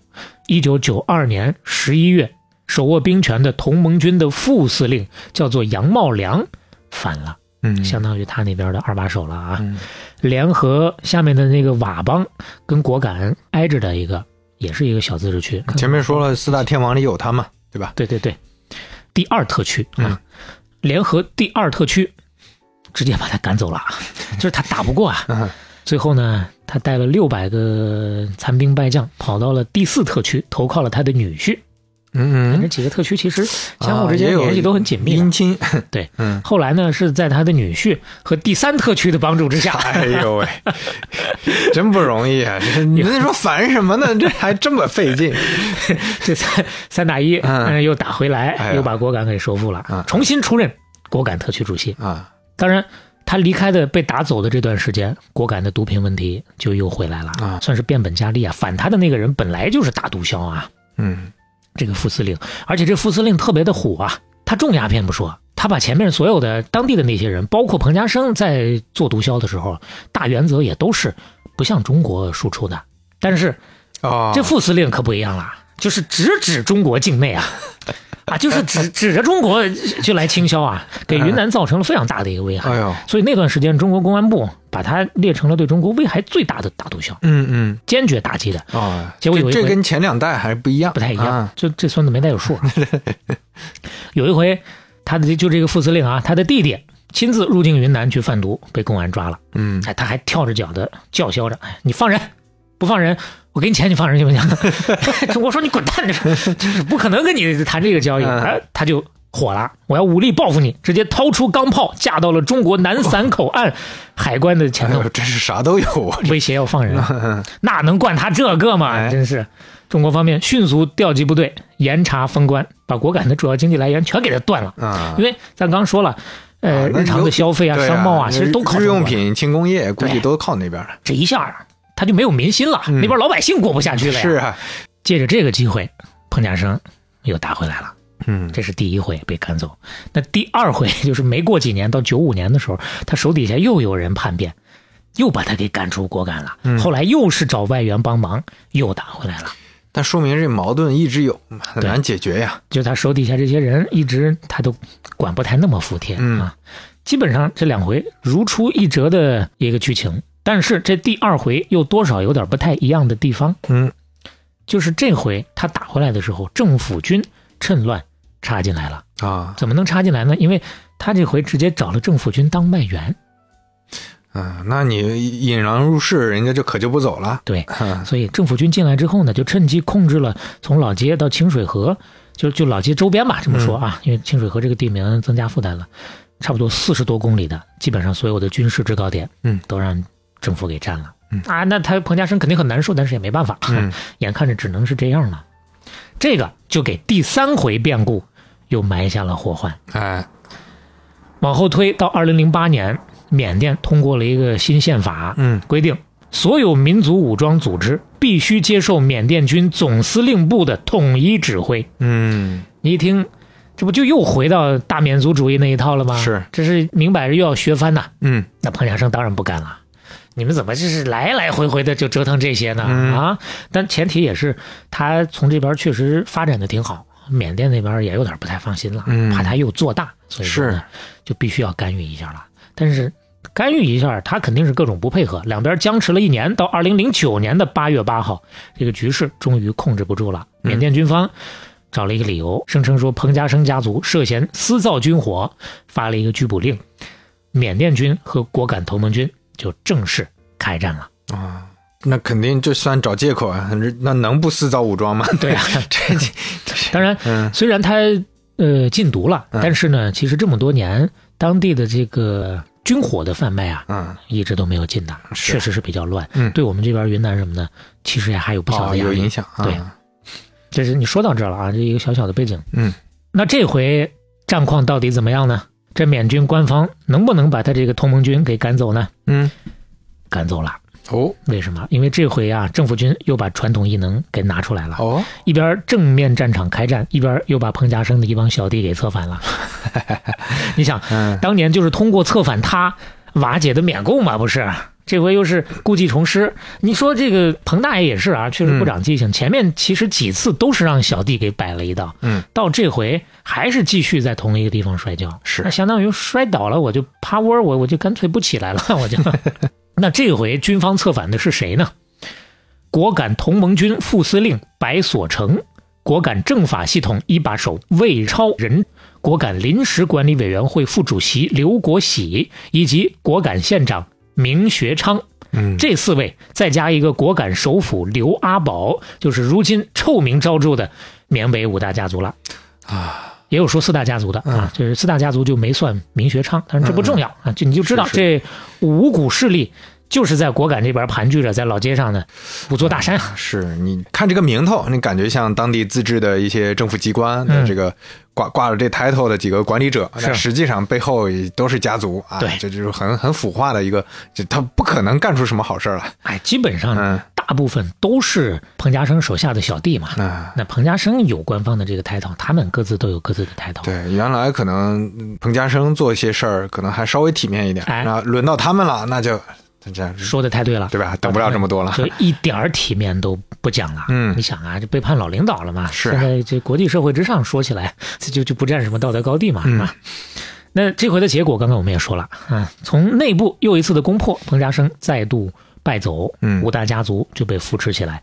现在，缅甸军政府承认的第一特区的权力机构就被他们给把持了。嗯那这回被赶走之后，五年时间，彭家声几乎销声匿迹，没啥动静。嗯一直到二零一四年，八十四岁了，已经 嗯发布了一个告全体世界华人同胞书，啊 向全世界的华人宣求战援。啊！ 宣战是什么 鬼？开个玩笑，吓我一 跳！ 这宣战活够有点莫莫名其妙了， 这这个行为艺术了，这属于慈禧太 后。向全球 向华人求援嘛。嗯其实咱们前面说过啊，就是那个你觉得特别官方的那段说辞啊什么多少年我励精图治，就是从这里面摘出来的。啊，大抵的意思就是表达了一下，我这边确实是干的不容易。完了呢，这缅甸军方啊，狼子野心啊，就是因为我禁毒触犯了他们的利益，所以说 呢，他们成立了这个这个傀儡政权啊，啊嗯又策反了我那个不要脸的小弟，就把我给赶出来，怎么怎么着啊。哎呀，你看他们回来之后，把这边又搞得乌烟瘴气，毒品又搞出来了，还又搞这个赌博什么的，嗯不行啊，我看不下去了，我必须要杀回来啊，嗯大概就这么一个意思啊。但是响应者寥寥。嗯，聊聊也没办法，是，年纪大了不能等了。嗯于是乎，二零一五年，他跟他的儿子叫做彭德仁率领果敢同盟军重返果敢，又给打回来了。啊但呃，当然打回来了不是赢了啊，是又往回打，啊，但是又失败了。嗯这次失败之后，又过了五年，嗯又打了一回，嗯，又失败了。嗯基本上就是五年一回，五年一回。哎，但是毕竟年纪大了呀，是啊撑，不住了，一四年那会儿都八八成不成，是啊，一四年那会儿都八十四了。对，现在九十了，快呃，现在九十多了。九十多了，二零，二二年的二月十六号，享年九十四岁，驾鹤西去啊。哎呀，啊，对，两个五年了嘛，嗯嗯他走了之后，这个吊唁的声势就没有罗兴汉那么大了。嗯，最后还是一个钱说了算的世界啊！是，当然也有不少缅北的这个军事头目去吊唁，嗯地位还是在那儿的嘛。说起来，彭家声这位老人家吧，啊，他对于这个中国的情怀呢还是比较深的，嗯而且呢，张嘴讲的都是差不多一口云南普通话，嗯云嗯普，他呢自称祖籍其实是四川会理县萨林大街。嗯，发达以后呢，还曾经多次托人去四川的这个这个老家籍贯啊、哎想去寻亲，嗯，一直没有找到而已。嗯那他在外头漂了那么多年，最后的这十几年，也有人劝他，不行，你就回中国嘛，回故土嘛，落叶归根嘛。但是他说，我的根不在中国，嗯我的根还是在果敢啊。是，这么一说也能感受到了，他呢对于中国的感情虽然有，但是呢也只不过就是祖辈口中的一个遥远的呃老家嗯是而已是了。，那他还是土生土长这片土地上的人，是是是，嗯毕竟在果敢经营了一辈子嘛，是，啊，而且说实话，他在中国的名声也没有太好那，那那当然大了，毒枭啊。嗯但刚我们也说了，果敢人基本上还是都念他的好的，嗯特别是他走了之后，果敢变成现在这么个样子，对比之下更显出呃他他还是很正面的呀。对对，相对来说吧，嗯那果敢现在啥情况呢？首先，毒品呢，确实是还还有啊， 嗯但也没有太冒头。呃，最近这些年，因为各国警方对于毒品犯罪的打击的力度也都挺大，再加上缅甸本土也在推行这个替代种植计划，包括他自己禁毒的时候，也是在想方设法的去推行这个替代种植计划。你不种这些，你种一些其他的农作物行不行？经济作物行不行？当然很难。最早的很多的试过的很多农作物，大概只有百分之二的成活率。后来呢，试了试甘蔗能行，当然肯定没有那些挣钱了。总之在想其他的办法来填补嘛。他曾经还跟美国提过，哎，是他提的还是罗兴汉提的？反正大概那个意思就是，我们可以不种啊，你每个人补我们一年一千五百美元，按人头来啊就可以啊。美国说去你妈的！想的挺美的，嗯，当然你看，咱刚也说了，中国其实还是给出了不少的帮助的嘛。嗯所以说，就大抵这么一个情况下来，整个缅甸的罂粟罂粟种植在二十一世纪最起码不像以前那么猖獗了。这儿有一个图啊，这是新浪新闻做的，我找到的一个图。一九九六年的时候，缅甸的罂粟种植的最大产量是超过十六亿公顷的，缅甸全嗯境十六亿公顷。啊到二零二二年，大概是四亿公顷。 啊，你少了单不听少四亿公顷还不少，对但是呢，你看这个图，这个柱状图的对比，其就能感受到已经不容易了。啊嗯，一直就是大趋势还是在往下降的啊，对那毒品生意不好做，啥好做呢？赌博就变成新的印钞机了，哎风险小，利润高啊！是，二零一九年，缅甸出台了新的赌博法，外国人可以直接在缅甸合法的注册经营赌场。那这个缅北的网络赌博就这么轰轰烈烈的就搞起来啊了。对他紧接着那就跟上诈骗了，哎，网赌电诈这不分家的，是啊，这现在就变成这个电诈的重灾区了。嗯后来的故事大家就都知道了，是啊，也不是我们今天的重点。哎当然说起来，这个，哎呀，针对中国的电诈的源头，说起来大家也都是明确的指向中国台湾的。啊，嗯，最早是中国台湾搞起 来的，后来呢，你中国看，人就骗中国人， 对对对，这真是两岸一家哎人，是啊 对，那嗯当然后来这个中国台湾一看这么着也不行啊，就开始加大打击力度嗯啊，诈骗集团就开始产业转移，嗯转到了大陆沿海，哎福建这边啊，这是是这是重灾区啊。嗯再后来呢，大陆一看也不能这样啊。嗯二零零九年，两岸签署了一个叫做《海峡两岸共同打击犯罪及司法互助协议》，嗯就开始加大打击力度，又把这帮人又赶走了，嗯他们只能另另寻出路，就去了东南亚了。其实最早落地在哪儿啊？越南呀、柬埔寨呀，包括后来在非洲这些地方呃，菲律宾对吧？嗯啊，都都有啊。嗯后来才到了缅甸这边，嗯哪儿来的呢？就从柬埔寨过来的，嗯，是因为柬埔寨那边猖獗了之后呢。中国和柬埔寨又合力打击啊，就是哪儿猖獗我就打击，打击完了之后这帮人就搬家，就搬到下一个。所以现在那咱开始合力的去打击缅甸这边了，嗯不知道他们下一个据点会在哪儿，但前提是咱得能给他打击明白。是缅北这边说了一期了，大家也知道它不是那么好打击的。对，太复杂了啊。哎呀，怎么说呢？就是涉及到各方的利益冲突，并且每个冲突都有其独特的历史和根源。哎，你像那我们看到新闻，可能第一反应就是这这帮人坏，对吧？就是对这帮人怎么样？就但是你你得知道那片土地上当年发生了这么多事儿，它就又变成一个自治小政府，对吧？又有武装，又怎么样？那政府跟他们的关系，就最后就导导致成这样。对，这么一说，可能很多人就明白，咱们知道缅北电诈之后，第一个疑问，缅甸政府咋不管呢？嗯，呃，下意识的可能会觉得，哦，他们也是能从中抽点税，抽点成，是吧？哎也能有好处。是，哎，有各种各样的说法，那、到底他们有多大的好处，咱不知道。但是你这么梳理下来，你大抵能够明白，其实还有很重要的一个原因就是，给这些个电诈团伙提供保护伞的，主要的不是缅甸的政府，嗯是当地的这个呃，包括民地武，包括边防的民兵，包括各种各样的一些主要的家族，其实力量还是相对比较混乱的。嗯当然，缅甸政府难辞其咎，因为他们至少是睁一只眼闭一只眼的这么一个状态。为什么睁一只眼闭一只眼呢？因为缅北这边儿，咱们就说果敢这边儿吧啊，他还是不完全受到政府管辖的。嗯说白了，不给他拨款，你们啊还得自谋出路。那所以说，人家自谋出路了， 缅甸政府这边儿就就那行吧，你你对，反反正你也没骗到本国人，你这哎睁一只你这话眼闭说一的只眼了他他也骗，啊，也骗。他也骗，就是 最近啊就是上个月吧，啊呃，缅甸军方，嗯、他现在又是军政府了啊，从啊二一年开始，军政府又上台了，把二嗯年苏季又搞下去。接受凤凰卫视采访的时候也说了，不光是骗中国人啊，也骗缅甸人啊，我们也要打击啊。但是因为我们签了停火协议啊，所以说我们军方是不能进去的，嗯。一旦进去就会爆发战火，已有的民族和平就会消失。所以说，缅甸军方就只能是隔岸观火了。反正官方就大抵给了这么一个说法，多少也是一个说辞吧。那他们动力不强，呃，也有原因啊。第一呢，就这帮五大家族这帮人，现在基本上也没有多大的政治诉求了，嗯对于缅甸军方没有太多的这个威胁了，他们眼里只剩钱了啊，所以说呢，也没有动他们的动力。第二呢，就咱刚说的，军政府二一年政变又上的台，中间差不多十年左右呢，是他们最开始想把这个昂山素季放出来当个吉祥物，结果没想到人家还真就上台了，完了呢，现在又想办法就把它给弄下去。哎，在国内，其实大家对于军政府现在没有太好的一个口碑的，啊就是顾头顾不了腚，管不上那么多了，先顾政局这边吧。嗯缅北你先爱怎么着怎么着嘛。嗯，就还是国力的问题嘛，就你内内部的内政没搞清楚。哎，但是他没进来，嗯有人能进 来。嗯就在今年十月底，彭家声的儿子彭德仁率领果敢同盟军突然啊发动了大规模的进攻，哎以铲除电信诈骗保护伞的名义哎，杀回来了。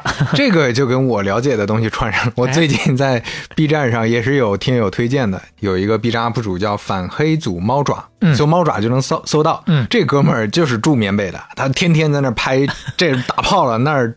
打嗯仗了，这同盟军怎么回事儿啊？果敢民兵怎么回事儿啊？哎，他们阅兵了，我给你们拍拍阅兵了。这个 啊，这就是实地，就战地记者，胆特子别也是真 大啊不是特别特别厉害，特别有意思啊。啊，是第一手的了啊。对，所以这个嗯呃，这到底是武装冲突怎么回事儿？到底就为什么是同盟军？为什么那个不是什么政府军啥的，这里面咱们也就搞清楚了。对对对啊， 那所以说，呃，这部分也不是我们今天的重点，嗯大家关心这个事儿的，最近这段时间，你可供参考的资料相对都挺多。很丰富，嗯，哎，当然我们不做大的展开，还要简单的稍微的最后交代一个小尾巴啊。你就说他打着这个打击电诈的名义吧，嗯那很多人说起来就是扯个大旗嘛，嗯，啊，为了师出有名嘛，最终的目的还是为了夺回自己的地盘嘛。是，但是呢，也有缅甸方面的啊，相对中立方就说了，是，那当然最主要的目的是这个夺回自己的地盘，嗯，但是他不光扯了一个大旗啊，打击电诈是一个大旗，第二个呢是回应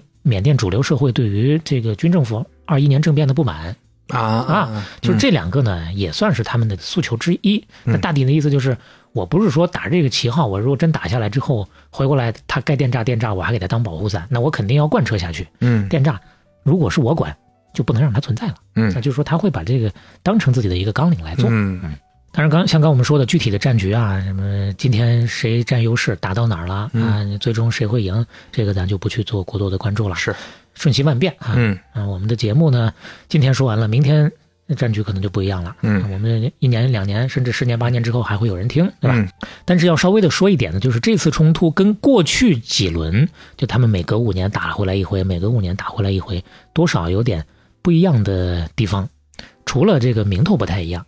你像一五年那回，他们的口号就是“回家”，嗯我就要回来。那这回呢，一方面是多了这两个正义的口号，嗯啊，另一个方面呢，其实也比前两回声势更大了。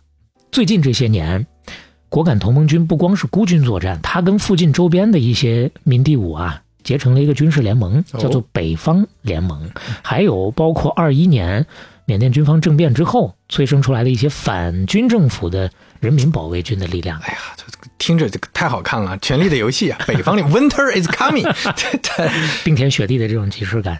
所以说这次啊，其实是属于一个各方的联合大作战，声势比前两回更大。嗯明显的，这这不是一时冲动之下的。哎，我看你电诈猖獗了，我找这么个理由，嗯这都是策划已久的一盘大棋。而且这次说起来，我看到的缅甸国内的一些说法啊，大家对于民地武的这个认知稍稍的有所不一样了。嗯之前大部分的缅甸主流社会还是支持缅甸政府的，但是他们这回打回来，有不少人是站他们这边的了。哦，历史上从来没有出现过说缅甸主流社会对于民地武攻打国防军，好还打出一定成绩，还欢呼雀跃，还表示支持的，啊哦，从来没有发生过这样的事情。所以就这么一个小小的背景，最后交代一下。那至于现在的这个什么四大家族啊，名家已经伏法了。其实名家也不算那个四大家族里面的，说五大家族有他，剩下的那四家儿将来会怎么办，会怎么处理，就不去做过多的展开了。虽然我们前前后后说了这么多历史的事儿、打仗的事儿，看起来很宏大，但最后多说一句，没有战士，无数的老百姓是最惨的。是是，这回又有好多的难民，他们何以为家呢？嗯所以一方面关注恒大，关注远方，关注这些恒大， 这个关注要不要关注碧桂园呢？ 这是什么？万科表示我不服啊。这 是啥？嗯，绿城说我是杭州的 呀。行了，可以了，可以了。一方面，远方的这么多宏大的场景啊嗯，那我们讲起来好像是特别大开大合的啊。但另一个方面呢，每一个具体的人 哎，在战争之下的命运，那我们真正的能够设身处地的体会之后，可能也会多一些对于战争的不一样的态度吧。是你就像俄乌战争对吧？巴以冲突啊，这很多人聊起来也是就是。浅浅的，只是聊一些国际大事、政政治问题、社会问题，但是你真的去看那些具体的、实地的画面、实地的采访、对谈，了解这些普通人的状况、生活，那真的是很惨。啊，对，老百姓是最不容易的。对，说到这儿忍不住就再干一碗鸡汤。那啊当然不是对大家啊，我个人确实是这样。每每看到类似这样的事儿的时候，生活总有各种不如意嘛，有些时候也是很操蛋的啊。嗯，哎呀，就安慰自己，不容易了，这很好了，这比他们强太多了， 珍惜吧，珍惜吧。是 嗯大，概就是这样。当然，今天的片尾曲哎，还是特别红的嗯， 啊，叫做《群雄争霸》哦呦， 啊，就是也适合今天的这个各方乱战的这么一个主题的。嗯但是提前啊要打个预防针，这个哥呀，这是有点儿扎扎里扎煞。啊、呃可这能是用啥词儿有点呜呜喳喳啊啊，啊？有点咋呼哎，啊！可能会有些朋也友，又是一首那个说唱是吧？哎，这算是算是说唱吧，反正你听了你就知道了。嚯， 啊，这这都不完全是那种说唱，你知道吗？很怪的，哎，很你怪的。你你别说，你上回用的那个大唐杠。嗯啊，那个我我前面还说呢，我越听越觉得熟 啊。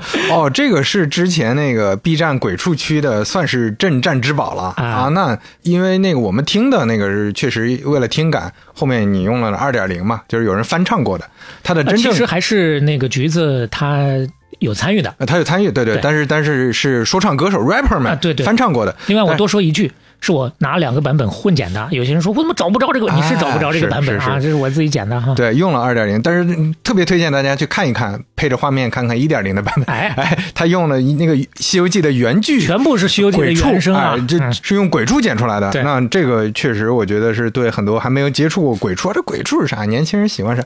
好奇的朋友、啊看这个，你是很容易能入戏的，因为二次元那些你可能不太了解，但这个是我们童年记忆啊。而且你想啊，那么大一个《西游记》能剪成这种程度，这是西学十级专这家。这了不起，了不起啊！是，嗯，今天这首比那首还要炸呼啊，啊嗯所以不喜欢的朋友可以跳过。当然是希望大家能够耐着性子欣赏完。对你啊这铺垫这么多，这这这早快放吧你！一首歌就三分钟，你说嘟囔了三分钟， 你不总结了 吧？哎，那得了，进片尾曲。哎， 呃，半拿铁七十九期，杀青。我们下期再见。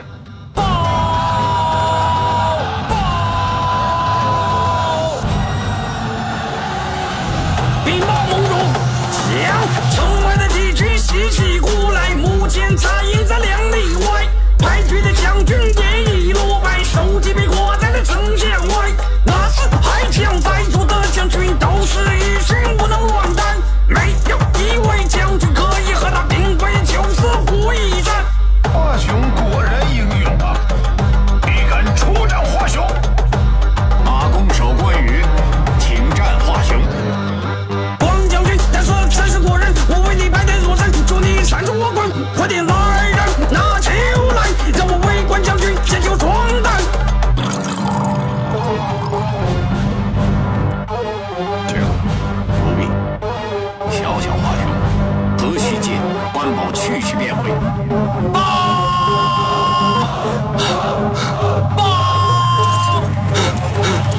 又有何事？光将军他是臣的身影，早已把华雄斩于马下。好，有关这三人随便出征，冲出了阵营开始追杀。好，直到盟主一声令下，大军出战，我跟随一起厮杀。转转转，早已等候多时，直到盟主下令。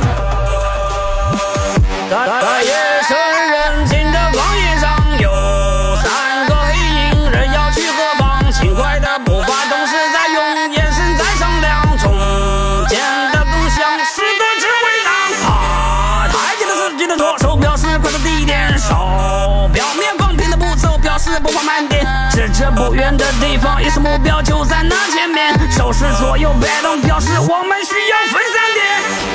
我们来到目标要来的地方，三个蒙面黑衣人踩在房檐上，趴在地上把手放房瓦上，慢慢拿下房瓦，露出了光亮，闪烁黑色眼睛，同时往里望，看到一个人坐在了龙椅上，黑衣人从腰中拿出了花香。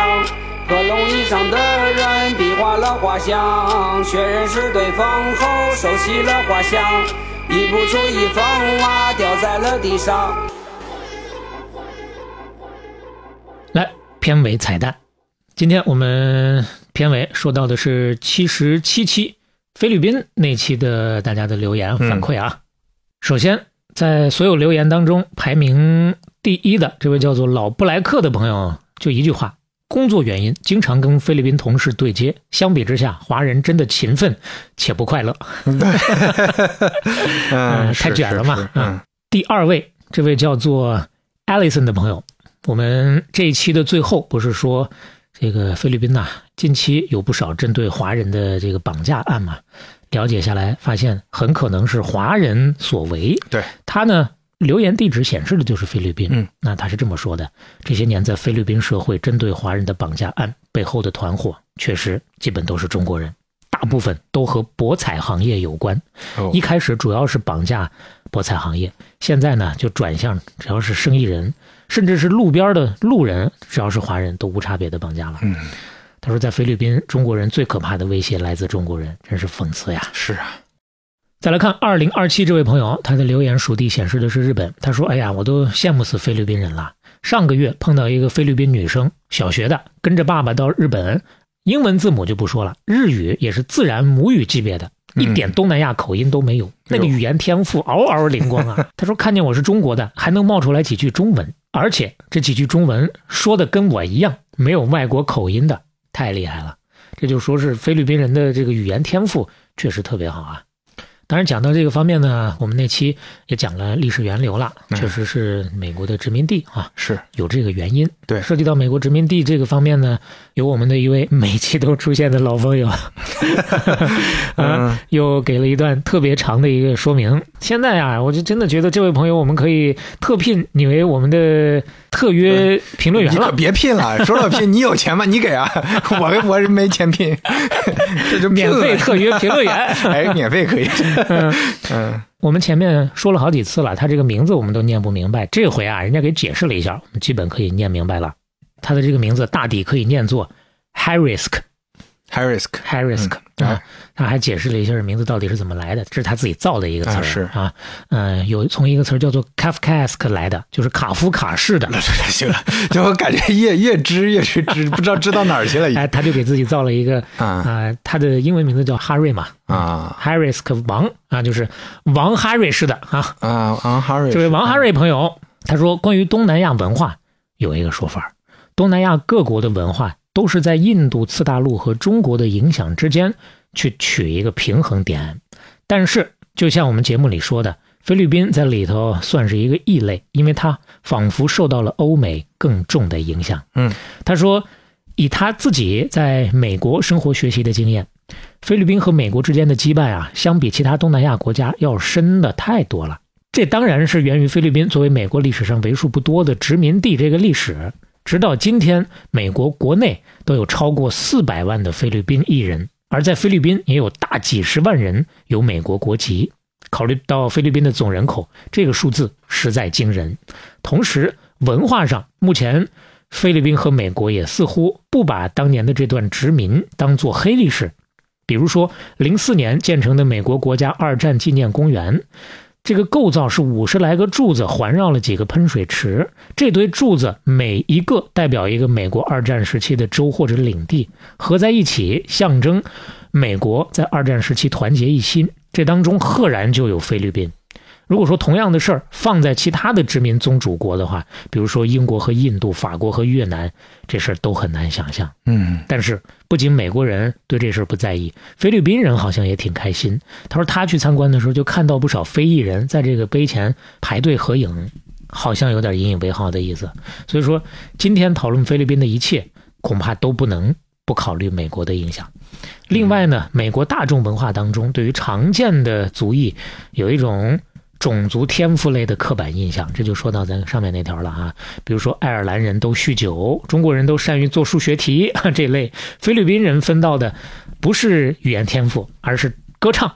已经到了电影、电视当中，只要出现菲律宾人，就一定要唱一段的这种程度。他说，当然，其他的这个东南亚国家是没有这种分工的，因为美国人根本搞不清他们是谁。 最后 还先啊抛了这么一个小梗啊！嗯，你看，这是真的是呃啊很重要的信息补充啊，哈瑞啊，嗯真的是留言，high high risk 啊哎，另外，涉及到菲律宾这个方面啊，这位叫做燕燕的属地是福建的朋友，也补充了相当多的一部分啊。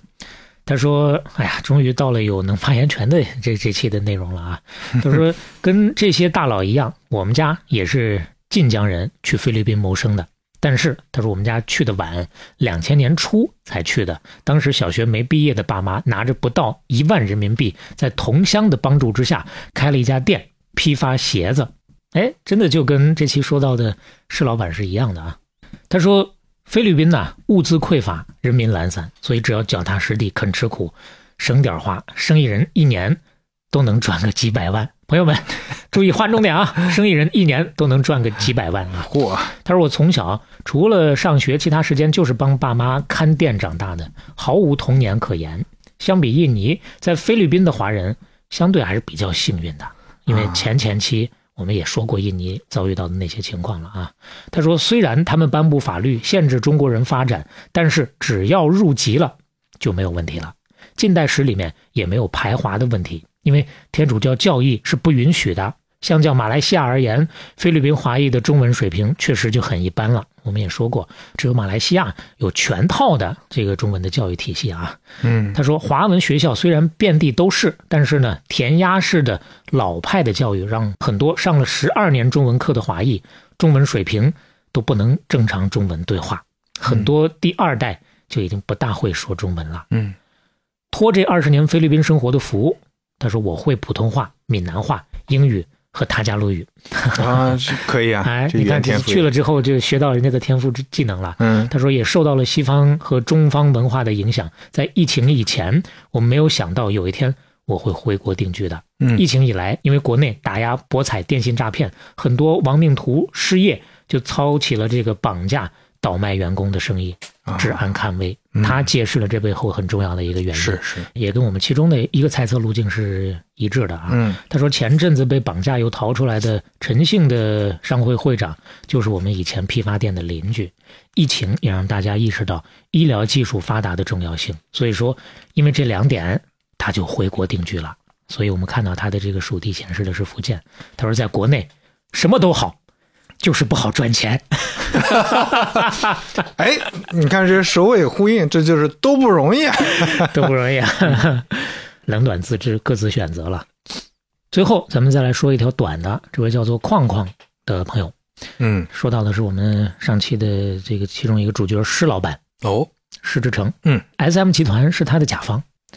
啊，他说这个非常有趣的体会啊，发了一个朋友圈说早晨在半打铁偶遇了我们的甲方爸爸 S M，还附上了一个施志成的照片儿。完了呢，他去过现场出差的同事就跟他反馈说，现在的掌门人跟施老板长得不能说像吧，只能说一模一样。 哦，另外呢，他还在朋友圈分享了他的六个娃周六都会去扫店，周日开会碰想法的这个事儿。同事呢也给他反馈了一下，说他们在本地发明了炸香蕉这种小吃，可能哦就是周末碰出来的。 这种芝麻掉到针眼里的感觉，嗯，很有意思。行，挺好玩嗯哎的。对，这嗯期再次的特别的郑重的感谢大家，嗯确实是留下了非常多对我们来说也非常有意义的增量的信息啊。哎，好，那么今天就跟大伙儿聊到这儿了。半打铁七十九期，真杀青。大家拜拜。